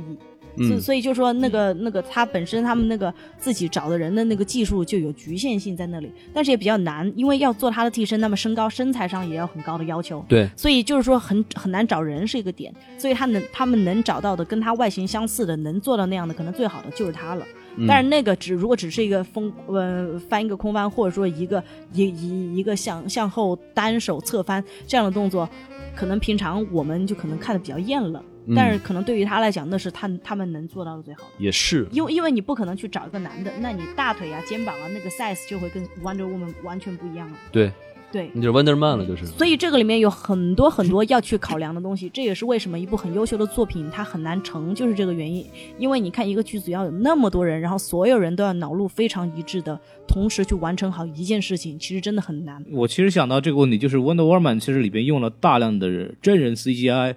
就是什么意思呢？就是我们看到里边有很多很难度高的动作，其实没有任何人在打，真的就是纯做了一个忍出。啊，对对对，这个这个就就搞不好有很多就就是提前 record 的一些东西，然后他只是到时候放在那个地方而已。这也就是这也就是为什么那种那种真的技术，在在好莱坞那种真人技术可以把一个场景完全做成一个不一样的场景，然后就就包括没有人的地方把它做成有人，这就是他们很牛的地方。因为因为我之前看了一个报道，就是像神奇女侠把那个将军从那个钟楼上面跟他一起扔出来。那个镜头其实是一个纯 CGI 镜头对，没有任何人在做这个动作，就是纯电脑做了一个人出来，你知道吗？当时就被吓到了，我完全没有想到，就是我顶多想，但是可能是一个在安静环境下的一个绿幕，它其实他根本就没有人做的像一个游戏角色一样这么出来，啊这个把我当时就给我吓到了。对对对但是这这种类似的在这边运用的很多，包嗯景啊、人啊、物啊这种都用的非常的多，所以有的时候那个拍的场景，其实你如果真的去探班的话，你会觉得说，哎，一个漫威或者一个 DC 的那种 superhero movie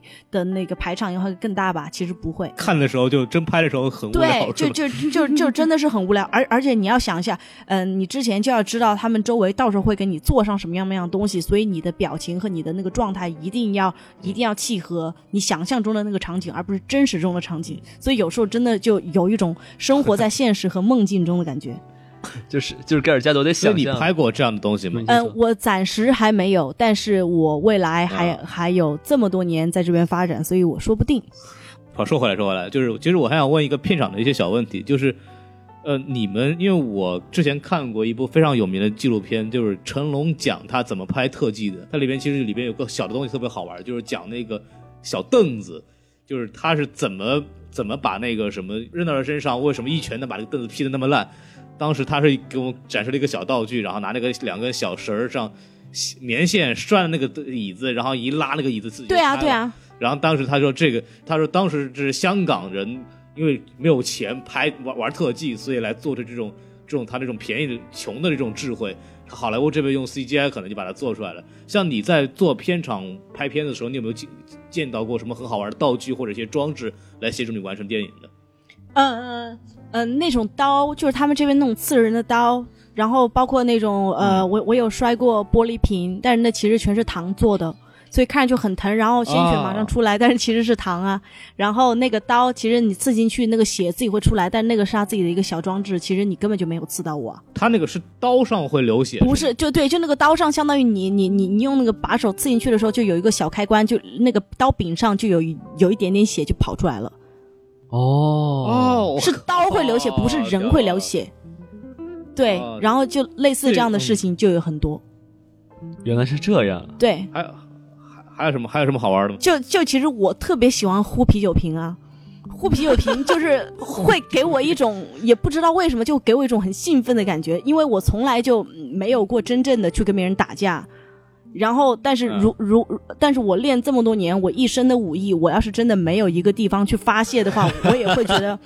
我怕我自己就是精神上会非常的抑郁，所以就是怀才不遇是吗？真的，所以那那个啤酒瓶一个一个呼下去的时候，就就那个心里的那个暴力因子就被被就就相当于被解放了。就确实很爽是吧？啪一就是下，我们在那个香港的街头片经常看到那个玻璃瓶儿拿一生气拿那个啤酒瓶砸人脑袋，那个是那糖做的，那那个是糖，但是我的那个化学物理这方面是完全是零知识，所以我也不知道具体的流程是什么。嗯是不是真的不疼呢？嗯、我打的肯定不疼啊，嗯哼，我又没被打过。嗯不不，我说被打那个人家会说啊轻一块啊，或者就是一点伤都没有吗？不会轻，但但是你可能你有个东西砸到你头上，你肯定会感觉，但是真的是不会流血或怎样，OK，不会那么的疼。啊你肯定会有感觉，但是不会那么疼。没被砸过我也不知道当。当然我我然后然后那个导演拿那个瓶子接开着，后来发现 对啊对啊，就就就有类似的事情。喝口水糖尿病犯了是吧？这这啤酒瓶粘手哎啊。呀，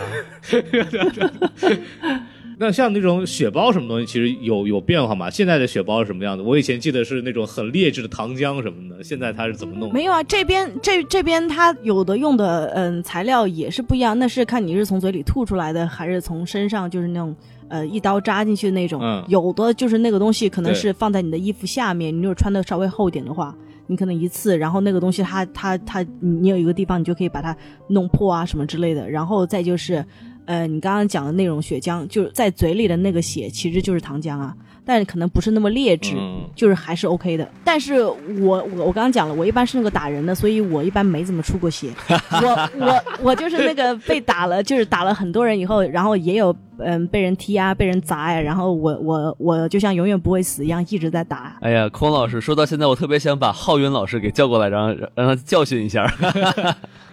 让你知道以后不要冒充古 T 是吧？哎，其实我我个人特别好奇一点，就是那种贯穿的东西是怎么拍的？一刀把这个人的从从那个正面捅到背面，这个东西到底是怎么怎么那？它是现场的道具做的还是后期那？个如果是一个镜头的话，那肯定就是现场的道具。如嗯，但是或者说你用嗯镜头的时候，就是嗯，比比如说呃扎入你心脏的时候是一个一一个 cut，然后从后面穿出来的时候是另外一个 cut，、一一个是 cut。我暂时还没有拍过那种片子，所以我不太确定。但是我觉得也也有可能是用特效做的，就是就是在、啊就是在那些片子里，我觉得一个完成度非常高的就是《杀死比尔》。《杀死比尔》里面他的那个血腥镜头，包括他对一些动作的，就像你刚刚说那种运用，他比如说，嗯，有有一个就是一刀劈下人，然后那个人变成两半，就那个就肯定是就是特效做的呀。啊，他不能请两个半个人的演员过来演是吧？大家哎，你们先合成一个人，哪儿找的这演员？我说一二三，你们俩分开。哎呦呦呦呦呦，了不起了不起了不起！嗯找那种杂技的。刚刚就是主要是我们刚刚聊了很多，就是关于这个动作演员这边生活，包括他们这边工作方面的东西。其实我其实特别想聊，因为我自己是个动作片迷嘛，我看了很多的功夫片和武侠片，从小到大小男孩嘛。然后王老师看了很多爱情您瞧瞧片嘛，啊对吧？反正我们我们对动作片方面都是非常都是专家，你瞧瞧。哎，你瞧瞧，这个也家居们也知道，谁谁声儿啊？不是我，吓啊，哎，吓我一跳。对，然后都是同好，都是同好啊。我们今我我们我们的这个片场发生什么事情啊？没有关系，没没有关系啊，大家听这个片场拍的比较杂，什么片儿都拍啊。对对对对，正好我们今天也请来一个就玩动作、拍拍动作片的一个演员。其实我们正好可以聊聊，就是大家对这么因为年龄都差不多嘛，汪老师也就五十多岁，好嘛，然后大家我就比你小十岁啊，比你小十岁啊。对对对，差不多，我六十多了是吧？啊？对，所以大家其实回忆，我们可以大家一起聊聊，就是我们之之前印象比较深的电影或者一些明星啊什么的。好，就是像第一个问题，我们就可以说说，就大家我们看电影，就是对我们来说印象最深刻的一个动作场景，或者一个某个片子里的那个某个打斗是什么东西？王老师，，哎我先说，因为我看的比较少嘛，就是我对对对对印象最深的，目前来说的话，应该是《金刚狼》最后一部，就是，金刚狼或者说就是金刚狼，啊罗根就金刚狼。其实说实话，他所有的动作片我都特别喜欢，而且我最喜欢的动作就是金刚狼亮出那个爪子，然后去扑杀一个人，我觉得那个动作特别帅，就是扑过去，啊应该是一般都是从那个肋骨里捅进去，对吧？然后从背里面出来，我觉得那个动作很帅。然后，呃，印象最深的就应该是金刚狼，就是 Logan，呃，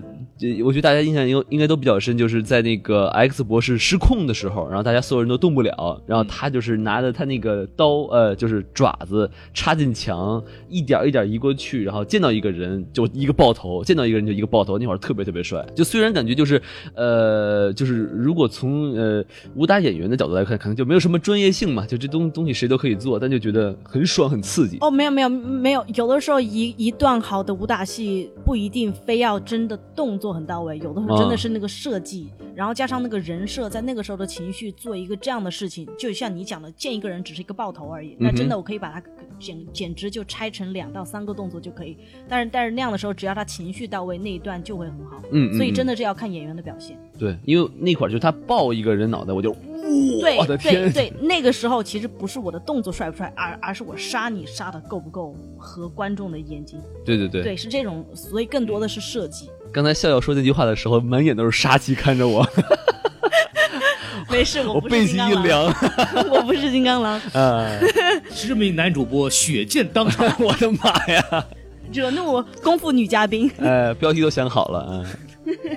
你想想特别好。我们这期我们这期这个节目就最后一，哎呀，以后就没有王老师了，是是是以后就没有王老师了。那孔老师，要不您说？我看了很多嘛，因为我印象都非常深，我可以说好多个，嗯但是我就说一个那种不是很精彩的打斗，但是非常有意思的一个东西，就是徐浩峰老师的一部电影叫《最后的倭寇》，呃，如果名字没有记错的话，就是里边讲了两个就是戚家兵的这个后代。然后就是的，他们那个主要这个故事线是这样一个东西里面有一个很好玩的东西，它里面有一个场景非常有意思，就是那个一堆人想他到一个城里头，然后一堆人想过来去抓这个戚家军，以为他是倭寇嘛，所以想抓他。嗯然后他躲到一个小房子里，然后里边同时有一个妓女，就是有一个姑娘，他他们两个人正在愉快的玩耍着。对吧？然后突然门外来一堆人冲进来，准备想打他，但因为就是不知道里边是什么人，所以也不敢就是一下子冲进去。因为男主角就跟那个女主角说，就是跟那个妓女就说我要走了，就我要出我要办事儿去，然后你替我守着。那个妓女说：“我他妈不会呀、就是我不会打。”然后就是你然后怎么办？他说：“没关系，这个棍儿你拿着，捅到外面去。当这个当对方的刀的影子和这个棍的达到一定角度的时候，你就往下砸，真的就是这么来。然后无数的这种士兵一个个来，一个个就被一个简单的动作给干掉，因为他。”知道那个里面发力和整个的角度问题，所以他知道你刀捅那，这个人必须在那儿，所以他一棍儿下去肯定必死无疑。就那个女的颤颤抖抖过那个棍儿守了一整天，然后很厉很牛逼的里面有一个最后一个里面有个大 boss，就是于承惠演那个老头儿，那个演了一个大 boss，、嗯功夫非常好，上来以后也是耍了一顿啊，就是运气干嘛就感觉特别懂似的，然后往那儿也是刚把他自己的那个兵器一升起，哐当也一下就撒晕。这个里边全面没有任何。呃，精彩的动作场面，但是他利用了这个利用那个场景设计，利用原理，利用这个设计的巧妙，告诉你就是，就武术里边用就怎么对这个动作的这种技巧性有一定的要求，巧劲儿光是你很很能打或者什么东西。这个设计是我特别喜欢徐浩峰的这一点，因为他用了很多，他有很多这方面的体现。这个是我看到目前为止，虽然我看过那么多精彩镜头，我觉得这个镜头对我的印象非常非常深。嗯，你啊你刚刚讲的这个剧情是确实特别好。徐浩峰导演他有另外一部片叫《师傅》，然后对我也看了，对，嗯师傅嗯。的里面他也有类似的东西，就是好像他整个人的风格好像就有点偏向那种，就是嗯你不一定要是个大师，但是你知道怎么样能一招制敌就可以。很实际，对就是技巧性非对，常强。就就就相当于说，嗯、有的人是为了练那个动作去去去去练武术，有的人只是为了一招制敌。我觉得他就你刚刚讲那个场景，他也比较好的一点就是他的人设在那个时候是生生死关头，所以你怕你也得那么做，不怕也得那么做的时候，你就会做出一些呃比较超乎寻常的事情。但是那些东西不一定要很难，有的时候只是要找对那个点。对，就是这样。所以像笑笑你你自己作为演员也好，或者你看了这么多片子，就你肯定比较专业了。就你看过来那么多电影里边，你觉得专业性也好，或者是精彩性也好，符符合你的自己的喜欢的有哪些？我动作场景，我启蒙的是黄飞鸿系列。嗯有有一幕我印象非常深刻，他在舞狮，舞的是北狮，然后在那个桌上，然后要一个人落一个，然后相当于是很多狮子站成一团，然后一个个往上落，像落的那个十八嗯叠罗汉一样。嗯，但是是舞着狮要上去落上去那一场戏，是我都觉得说我自己完全做不到的，因为那场戏很难。我只是按照那个，你可以回头去看它，嗯就是哪怕现在有很多动作片都没有超越那个难度点。它难在哪儿呢？它难难在哪？是因为我要舞狮的同时要把动作做完，嗯，而且是你比如说你落成一个塔起来，那么底下的人的力量要多 OK 才让才能让你在上面打，然后就有那个力在那晃，你还能在那守好，哦，就那个难度是很难的。那会不会有些保护措施来降低难度呢？像那样的，像那样的，因为因为我觉得他当时肯定是有一些保护措施，但是你越往上爬，你的那个动作是要完成，底下的那个嗯那个那个底下的那个当桩的那个人一定要守得很好，嗯嗯嗯而且那是那么多人落成一个狮子的一个那个塔，然后跑到上面去打，那个很难。而你的这个平衡性哈，对，能踩什么位置各个？方面，就就就是在各个方面，就是你让我光去舞狮那样就已经不可能了，我要爬爬上人堆上去打，那是很难的。然后这边的电影的话，就像我刚刚讲的，就是嗯，昆汀的电影系列我都非常喜欢，然后他的那个杀死比尔系列是我真的觉得特别好的。他的那个电影元素会让你觉得它是个动作电影，但他的动作相比起来，是他的动作更吸引人，还是他血腥的那个点更吸引人人呢？我觉得其实是血腥的那个点。他的那个动作也还也不错，就是那里面的演员也都是要提前练习的，但他更好的是因为把这个动作做到了他本身的意义，就是要我要去伤害你，但是伤害的那个点他又可以把它做得非常的血腥，非常的暴力，所以看着才会非常的过瘾。你觉得这个杀死比尔，他这个女主女主角 Uma Thurman，你觉得她是用很多替身吗？还是你觉得她也应该是自己演出来的？当时教他的那部片子的那个那个人我认识，我就知道那个女生她也是高长手长脚，她当时训练的很努力，嗯，才能呃才能把她露脸的地方都做的让我一个专业的人都觉得过关了。哦，就包括基努里维斯在那个《黑客帝国》里那一段武术也是过关的，嗯，嗯就是哪怕是做一个我们平常练武术的人都都觉得他 OK，他他是中等水平了。OK，哇，那对确实很厉害了。，对，所以杀死比尔那个也很好，也也就是他的完成度也很高，然后也有很多他的那个露他的脸，但是也是全身的动作，他都做的完整性很高。当然那种比较难的跳跃动作，他就会用替身啊。OK，对啊，就比如说翻跟头的话，他应该就对就不行了。对嗯就就算是好的呃武打演员，他也是需要替身的。就对除了那一些动作比较危险之外，还有一些动作他可能不擅长。就是像很典型的，就是我们说李小龙，李小龙我们知道特别牛逼啊，什么都什么都会，然后用了很多的技巧在里面。但是他唯一不好的是他翻跟头他翻跟头翻的不漂亮，所以他当时是在拍《猛龙过江》的时候，我记不是《猛龙过江》，还是那我忘了是另外哪部电影。里面有一段那个他里边有一段擂台戏，他需要翻一个功夫一个后空翻，翻到那个众人面前。那个东西就是当时是袁彪替他翻的，我记得还是对，就就是他那个时候就有那个陈就纪晓芙就成龙那帮弟兄跟他做那些做替身和武指的时候那个段那个翻后空翻就是他好像是元彪给他翻的，就李小龙自己因为翻跟头翻的就是没有像那种戏班出身那么好对对，所以他当时就是让别人帮他翻。对，这这个也很正常。还有一点就是，呃，李小龙那种真人实战，包括他的双截棍可能会比较精彩，但是他真的如果做李连杰那种套招，他不会做那么好，因为他的动作没有经过那么专业的训练。哦，对他，他更那个的一点是因为他自己独创了一个一个 style，而且他是那个把“功夫”这个词放进英文字典里的人，所以他就相当于嗯做做了一个革命性的一个事情。嗯但是你真正的按他的那个专业水准来讲的话，他如果要拍一些东西，他肯定是需要提升的。哇，想不到李大师有短板哈。对，就就就每每个动作演员都会有他的短板，然后你那个短板的话，你就可能要用提升，要不就你就避开那个点，要不你就不要选择做那样的动作。嗯嗯，对嗯，你还知道谁的短板吗？就就比如说甄子丹就很擅长那种，嗯，近身格斗的东西啊，嗯哼，因因为他对他的搏击和那他那种躺地的那些综合搏斗能力非对，常强因为。因为他是在波士顿长大的，他他其实接触的那种西洋的打斗也很多，嗯所以相对他的中国武术跟其他的呃呃李连杰啊相比的话，他可能跟呃包括吴京吧，可能他没有他们那么好。就是你只是在武术套路上来说的话，但他的近身格斗肯定是他的强项。但是吴京，你看他以前拍的那个，呃，太极张三丰，就是他年轻时候拍那个，全部都是直接用场景，嗯、直接用长镜头直接拉，然后他的动作很飘逸，很漂亮，就是他可以做那种很很连贯性那样的动作。就是就是每每嗯。每个人他都有一点点的区别，然后就比如说成龙的他成龙会翻跟头，然后会做那些危险的动作，然后会把那个打斗做的很搞笑，但他不会是真正的那么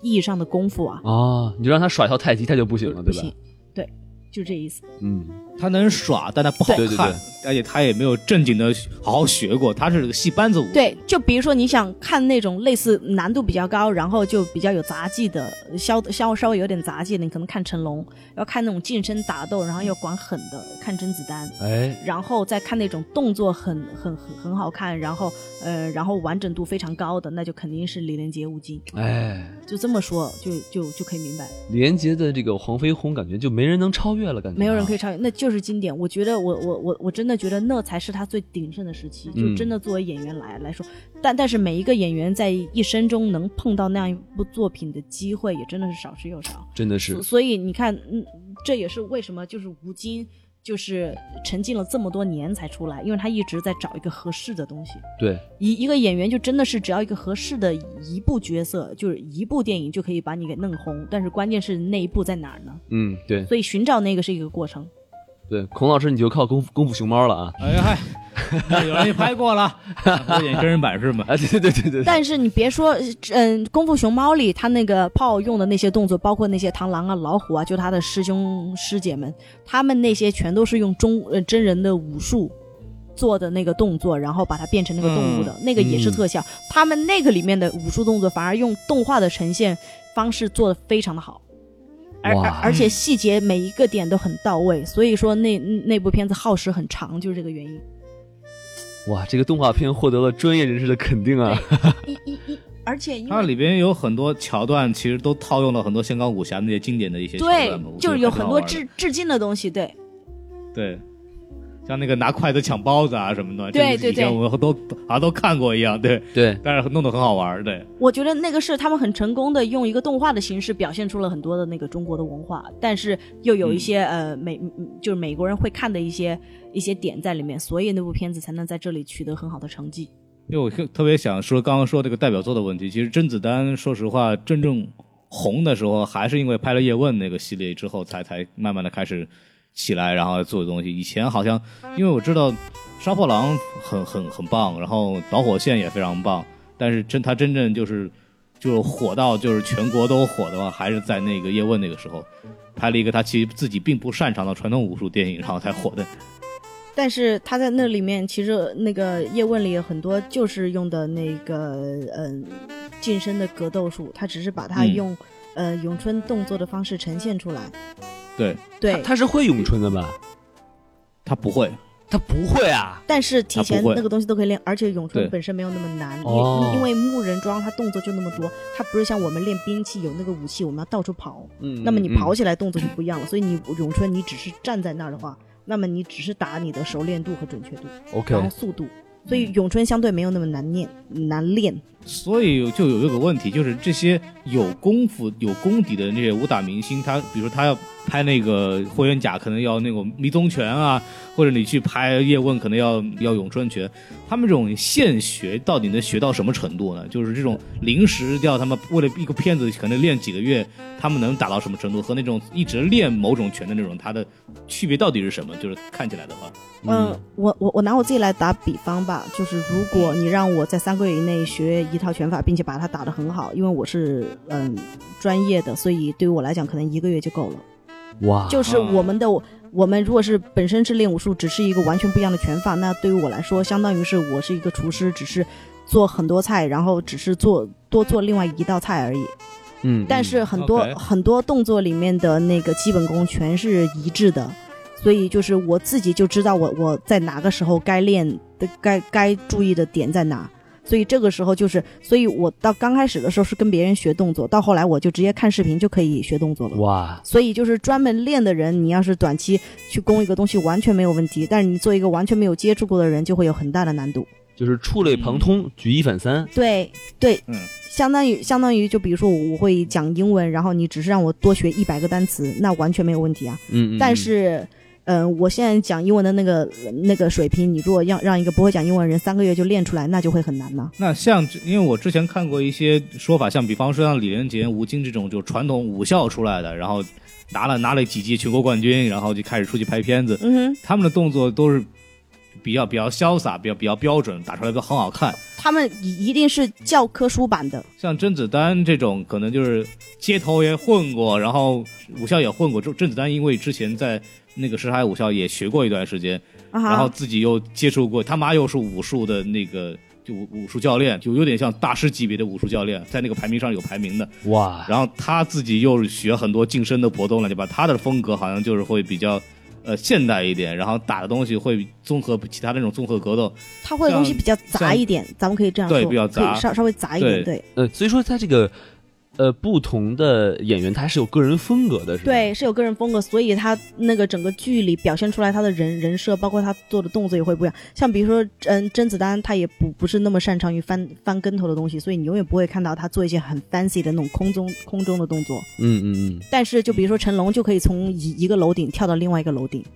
对，所以就是每个人的那个点不一样。是就比如说，呃，像我自己的话，我也肯定是做那种比较比较嗯、呃近距离的，然后比较暴力的那种东西，我做的比较好。OK，对，哦，就是一脚就直接踹脑袋上什么的，是吧？对，就是我的招数会更毒一点，因因因为我很知道这边的导演要什么。然后就比如说我上个礼拜跟一个那个 Zin，我不我不知道你知道是谁，是那个 One Direction 的里面的一个，跟他拍了个音乐的 MV。我在那个里面就是相当于在一条街上，然后向我这边走来，然后我站在中间，然后在那里练一些动作。那个时候导演就说：“哎，你这动作有点太飘，就是到处跑了，你可不可以做一个近身一点的？”然后，然后就就一下子抓住别人眼眼球的，所以我就做了一个原地不动的，但是一个很残暴的动作。然后导演就说：“OK，that's、it。”然后是是什么动作呢？打断一下，相当于是我旁边有一个人也在练，相当于我们是一个 group。你找王老师试一下。哎，孔老师等会儿，我以后还想混呢。嗯，别今天因公殉职了啊！但是 就嗯，就是。就是相当于旁边有一个男的站在我的旁边，然后嗯当、当那个镜头推向我的时候，当他离我比较近的时候，我就跳起来转了一个身，然后往往那个把我的剑往那个男的身上劈过去。哇，但是其实因为我们这样，呃，我们互相是套好的，所以都不会疼。他也知道我要劈他，从那个嗯镜头视觉里看出去，就就觉得哦，那一招你就肯定就挂了。对这啊这也是因为你是专业，你能收住，对吧？这个没分寸的人就可能就砍过去了，对吧？没有剑，它是扁的，对不对？啊哈，然后它旁边是有刀刃，是细的。然后你这样竖着下去，你就当然是会砍到它。但是我是凭着拍到它哦我自己的这个角度我自己可以换，，OK OK 懂吗？所以我是嗯拍到它身上的。OK，你会疼，你的背上可能有一条红印子，但是你不会有任何的皮肉之伤。嗯，对，就是小皮鞭嘛，是吧？好刺激啊！王老师不信，王老师不信，我我信我信我信，但是孔老师不信 没事打不着我。啊。嗯，呃，开玩笑，开玩笑。嗯像你现在，因为像甄子丹他们，其实就我们甄子丹其实也也五十多了，快也年龄也大了，也慢慢不行了。现在新一代的那些动作明星或者演员，你觉得比较有潜力的会有什么样的？新一代的，你给我一个范围呗，就是比呃，比方说从吴京开始吧，更年更年轻的或者这些。其实那你就数不出来了呀。哎呀，凤毛麟角啊！没有最近好像就就很多像那 literally 个数不出来。我也想不出来是其他呃人。吴越、啊，像张震啊，呃张晋啊，其实都四挺多的，都都四十多了呀。啊，对，所以我我我反复的跟你讲，而且他们已经出道这么多年了，他们只是像张晋拿了通过一代宗师拿了最佳男配角但是那是就是混了多久啊？你想一下，而且那还不是一部他自己的。呃，主主要的像他相当于他自己的片子，做动作演员出来，你一定要有自己的片子。就比如说吴京需要战狼，呃，就比如说甄子丹需要叶问。嗯嗯，确实就是发现这个动作明星就是呃大红大紫的人真的好少啊。之前香港英皇有拍一个系列叫叫太极，嗯三部曲，然后里面有 Angelababy，、然后有另另外一个就是那个男生，那个男生就是他们就是找的当时的那个全国运动会的冠军，嗯，所以在专业上他造诣很好，但是他最后这个片子拍完以后就是整个销声匿迹了。然后我们自己行业内的人是知道，因为他他没办法跟这些人玩。儿，哦，对，就是你你你在这里，你在这个整个地方混，你要知道，呃，除了专业以外，你要你还要看你能不能遇见天时地利人和，那个人和很关键。你要是真的觉得就是你自己不适合这一行，或者你没有办法跟人打交道，或者没有办法在那种就是 too much going on 的那种的话，你就没有办法胜任这个工作。就是贵圈略乱，你要是不知道怎么应对的话，你就混不下去了。对，然后我还反复的强调那个问题，就是说练练武术的人需要多读书。嗯，嗯，然后去提升自己的呃文文化，然后提升自己的知识量，你哎可能、知识水平是吧？对知识水平，哎，提高你的知识水平之后，你你才可以，哎，这个磨的很，想不到校友也会尬磨。你才你你你你你才可以相对走的比较远一点。我觉得这不管是在武术，在各行各业，其实都是这样子的。对，所以你说年轻一辈，其实就没有人呢。我确定，当然还是有很多那种年轻的想当武打明星人在在努力的准备。但是你看，嗯、做动作演员有一个很大的一个独立性，就是你要有自己的团队跟着你玩才行。那么你就要有很大的很很多的资源，你不然的话，你你要是养不起那那些人，你就永远没有自己的团队做做自己的作品。就比如说吴京这个，就是他自己资金，包括剧本，全是他自己一手弄的。你才能作为自己的片子打响自己的知名度。你要是总是跟着别人混，像比如说甄子丹在叶问之前总是在演配角，他相当于叶问是一个呃让他一个是一个里程碑的东西，让他从嗯、配角转成了主角，然后才能在好莱坞。嗯，开始拍那个 Triple X，就是之前的那些片子。嗯他在这边，他的也也是据我所知，他的嗯片酬跟 Vin Diesel 比起来完全没有办法比。但是，呃，因为他在中国拉到了资源，所以他可以在中国的票房里面分一杯羹。哦所以就是大家都是在做一个算术。所以你说年轻一代的人这个问题很难回答，因为你说那些还没怎么出名，但是脸熟的人其实已经四十多了。就是你你要找二十多岁的、三十多岁的，就真的可能比较难。我在国内还得当五 T 呢。对我，我在国内很多的师兄师姐，他们都是就是有的是在跟陈家班混啊，然后有的是在横店啊。然后我学校从一九九一年建立武术系以来，到现在在美国做这一行的，从我学校出来的只有我一个人。哇，就是这个点，最后要越往上走，你需要的东西就越多。比如说，你来好莱坞，你首先你要找到工作签证就很难，然后然后你要会英文，然后你还会跟人打交道，跟各式各样的人去认识，你才能就是有一些机会去演一些东西。然后你还要形象 OK，然后你还要性格 OK，就有会很做人，对，要有很多东西在里面去去去影响着你，所以很多人他走不长，有的时候是因为机遇，但是有的时候也是因为别的一些必要的组成部分他们不具备，因素太多了。对，因素太多，嗯，就是让一个剧成功和失败的因素都有很多，所以就是说，你说年年轻一辈的，我们反复说青黄不接，就是因为年轻一辈没有太多的人。对但是现在合拍片就是慢慢的以后会越来越好的话，肯定就会有人要抓住这个机会的。而且说真的，现在国内有一些小鲜肉，其实说真的，我对他们有的人的才华，其实我还蛮认同的。就比如说我我我知道的有一些，他们有的就会讲两到三门语言，嗯，这其实就是一些前辈的所谓的艺术家，他们做不到的。你确实你是会比较你比较会演戏而已，可是把别人的嗯知识面用在了别的地方，他可能把他的时间花在了学语言上、学跳舞上。可能更多的东西，所以他可能具备的综合素质更广。当然，那个演技是可以通过时间来提升的，但是像有的才华是过了一定的年纪，然后进入社会以后，你就在很难去静下心来学。这倒是。所以有很多的小鲜肉，其实他们的与其说他们能力不够，其实是其实我更多的觉得是他们沉淀的不够，沉淀太年轻了。对太年轻了，出来这个现象，他们有他们的才华，但是他们也有他们的短板，那个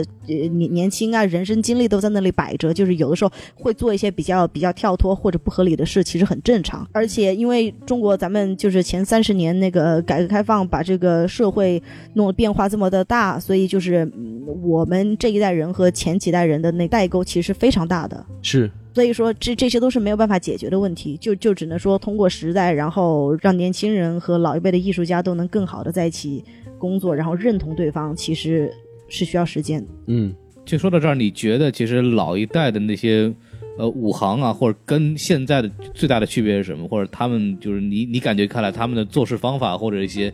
态度啊什么的，是跟我们现在有什么样的区别？哎，以前的人更单纯，他们更单纯，他们做一个事只想把这个事情做好的话，他们有可能真的去拼命。现在的人，因为因为因为因为这个世界给你的诱惑太多，你做这个事，你你会想，那我做这个，那你给我多少钱？你钱不够，那这个事我不做。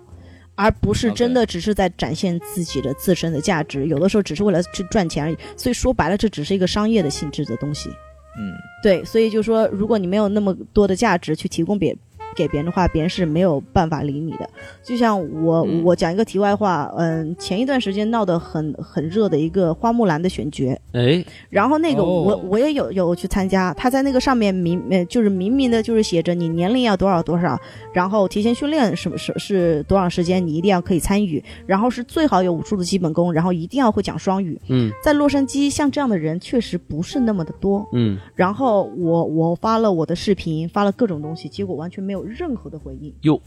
就那个时候，我其实就就就是那个时候你就知道，其实有很多诗不是外面看上去那样。我觉得咱咱们国内的那种就是相当于主旋律的啊，然后那种心灵鸡汤、励志的东西，就一夜成名，突然一下子一个县名掉到你身上，嗯那样东西太多了。但是生活中其实不是那样子的。对我我如果说没有一个很强的经纪公司或者一个很牛的经理人或者一个大牌的明星跟我是朋友，愿意去帮我推荐的话，那其实真的就很少。是就就其所所以就是现在我我我的心态倒不是说会会不好或者怎样的，我只是会很好奇，最后真的去演花木兰那个人到底是谁？嗯嗯嗯因为如如果真对，如果真的你需要那么多的素质放在一起的话，因为我自己在洛杉矶工作这么久，我认识那么多人，我知道没有那么多人是像我这样的，但是嗯，也也可能也也也是机遇吧，然后有很多东西也要一个一个。呃，时机在那里，可能就是没有到我的时候。嗯，然后呢，这个时候就把心态放好，然后自己把自己的事情做好就行了。没错，因为，因为我因为从小练武术的人，那个心态可能会比较平和，然后可能就是因为从小生活的方式本来就，嗯，跟这个呃主流的这个方式可能还是有点不一样，所以就有的时候我可能那种要求的功利的东西不会那么多，更多的是可能想做自己喜欢的事情，然后把那事情做好。但是关键是，如果所有人都这样想的话，可能整个电影圈的风气就会不一样了。对，像记得我以前记得就是看那个陈家班他们采访的时候，就当年的香港的武行那种竞争啊，就非常惨烈的，就根本根本就是玩命，就是说啊，嗯你今天你们你们这个班从四层楼往下跳，好，我们明天就上上五层，好上，六层，我明天上七层，对啊，你们今天车上去死几个人，我明天死三个，哎呦这么比的，我的妈呀你知道吗？对，但是是其实纯粹就是为了就是更高、更快、更强，然后对根本不管就自己的生命安全。这都不挨着这个，这真的是玩着命来弄的，就真的是成龙到现在拍戏都是外面会有那个救护车在那等着，嗯，就就是真的是那样的，是拿命在玩的，就是总是在，但是作为人不断的挑战，然后不断的往更强更高的地方走，其实这就是一个嗯很顺应人性的一个东西，但是作为现在的人，可能愿意这样去做的越来越少。所以这也是为什么，就是嗯，成龙就是宁愿把重心放回国内，然后把好莱坞这边就是如果碰到合适的本才拍，不不碰到合适本就不在这边发展的一个原因。因因为他在国内的话，他就是大哥，他就是行业内的老大，嗯，然后他怎么开心怎么玩，然后他可以做他自己想做的事情，包括类型的片子。但是如果在这里的话，他就要按照别人的游戏规则，对吧？按照资本的规则去走资。本的规则啊，，对，所以就是整个会不一样。没有很多时间让他来完成他想要的这种动作和要求。对，那今天咱们就聊到这儿了吧？哎，反正这个革命尚未成功，同志仍仍需努力。这个期待这个笑笑能找到合适的这部电影，然后一炮而红，好吧？说不定，说不定他就演花木兰了，对不对？哎，你瞧瞧，对对对，谢谢然后让王老师演个木须龙啊，哎嗨，都不是人了，我 都啊，龙挺好的，对不对？嗯对对对我，能演个木须肉吗？嗨，我去给你做木须肉，你去演木须龙行吧？对对，王老师到时候就吐出火统治维斯特洛大陆啊！哎，好嘛，还得被龙妈骑呢，还得哎呦，挺好，这不是挺好的一件事吗？对不对？是啊对，龙妈骑多好。哎对，好，那就是，哎，就是非常感谢笑笑来我们的节目，然后聊了很多这个他自己的这个看法和他包括这个投影经历。没错，我们也希望有更多的呃这种相关专业的嘉宾来我们上我们节目去聊聊他们自己的这个分享自己的艺术人生啊！呃对他们人生。这时候就该想起《艺术人生》的那个配乐，对吧？你开始哭了，啊！开始哭，开始哭。王老师，你可以先开始哭啊，然后我继续孔说。老师，你 哎呀，死的哎等一会儿，没听 没听说过哎，这就不能这么酷你自己的父亲，对不哎对？哎哎，这样能找回来这个？啊，孩子跟死爸爸似的，不太合适，对不对？不对，对得了得了对。好，呃说说回来，说回来，就是嗯，还是感非常感谢大家那个收听我们的节目啊，这个非常的辛苦啊，这个又聊了很长时间。然后呢，也欢迎大家关注我们的微信公众号 S M F M 二零一六。没错，S M F M 二零一六，并且我们有新建的这个呃微微博官方微博呃什么 F M，嗯，嗯，希望大家一块来关注啊。就我们有很多的粉丝的，最近我看到有三十五个了。啊。哎，好嘛，是 是。是，对，大家还主要来关注我们的微信啊，我关关注我们的账号，然后我们还有这个粉丝群。啊，大家可以去加我们的这个呃小机器人，以后呢就在我们的微信关注我们微信公众号以后，你加我们那个机器人就可以拉我们入群，然后就可以跟我们的这个各种和各种嘉宾和这个主播去聊天，然后跟其他的观众去聊天。没错所以。说我们今天把节目就截到这儿吧，然后好感谢大家的收听，拜好，拜。谢谢大家，拜拜。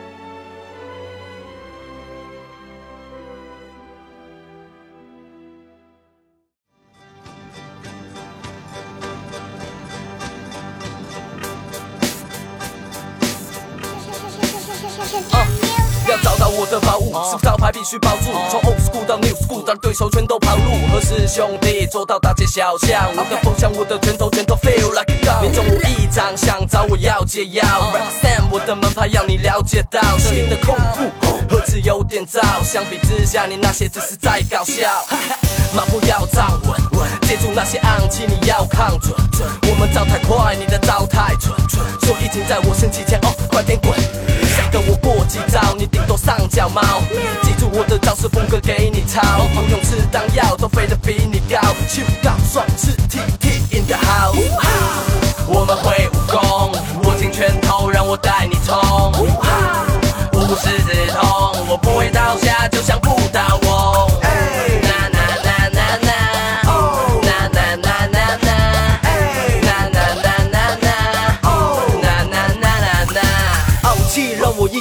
万重浪，独到的招式让你不断的看重放。我并不孤单，兄弟在我背后多重唱。没有了野心追求，怎么能够膨胀？Yeah，我堂口叫秋根，bitches 在哈勒密想进来得收声。舌尖的动力 feel 来少林寺的高僧，我健步如飞，渡劫那个仿佛穿着高跟。Check it，神领教尽管放马过来，可以可以的话我把你打成方块。估计最后你得帮我挽着拖鞋，所以胜利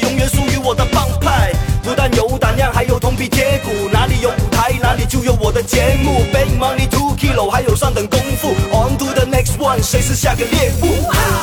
我们会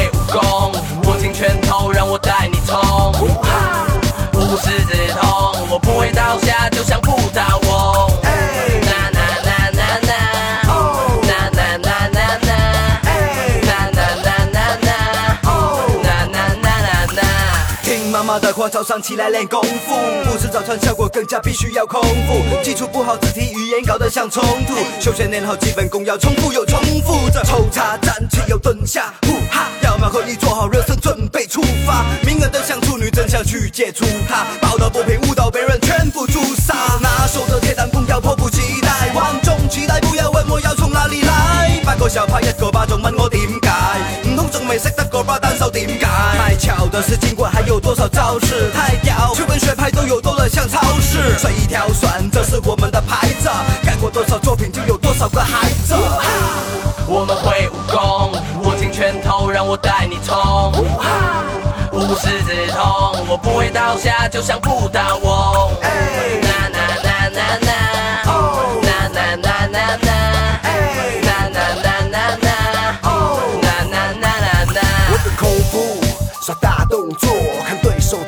一招被我击破。全都放在胸膛，用我的气场让他们四处逃亡。C for the two，G for the gun，动作到位，爆发力像子弹。我劝你别反抗，Get the fuck man，你随时完蛋。手中的大旗面对敌人不着急千锤百炼来的血。Everybody 都 follow me out，人中有序像在打醉拳。上演好戏让他们能够看得见哎问你怎么躲在我的手里握着一团火看对手一拳一击都接不住用佛山无影脚完成任务我们会武功握紧拳头让我带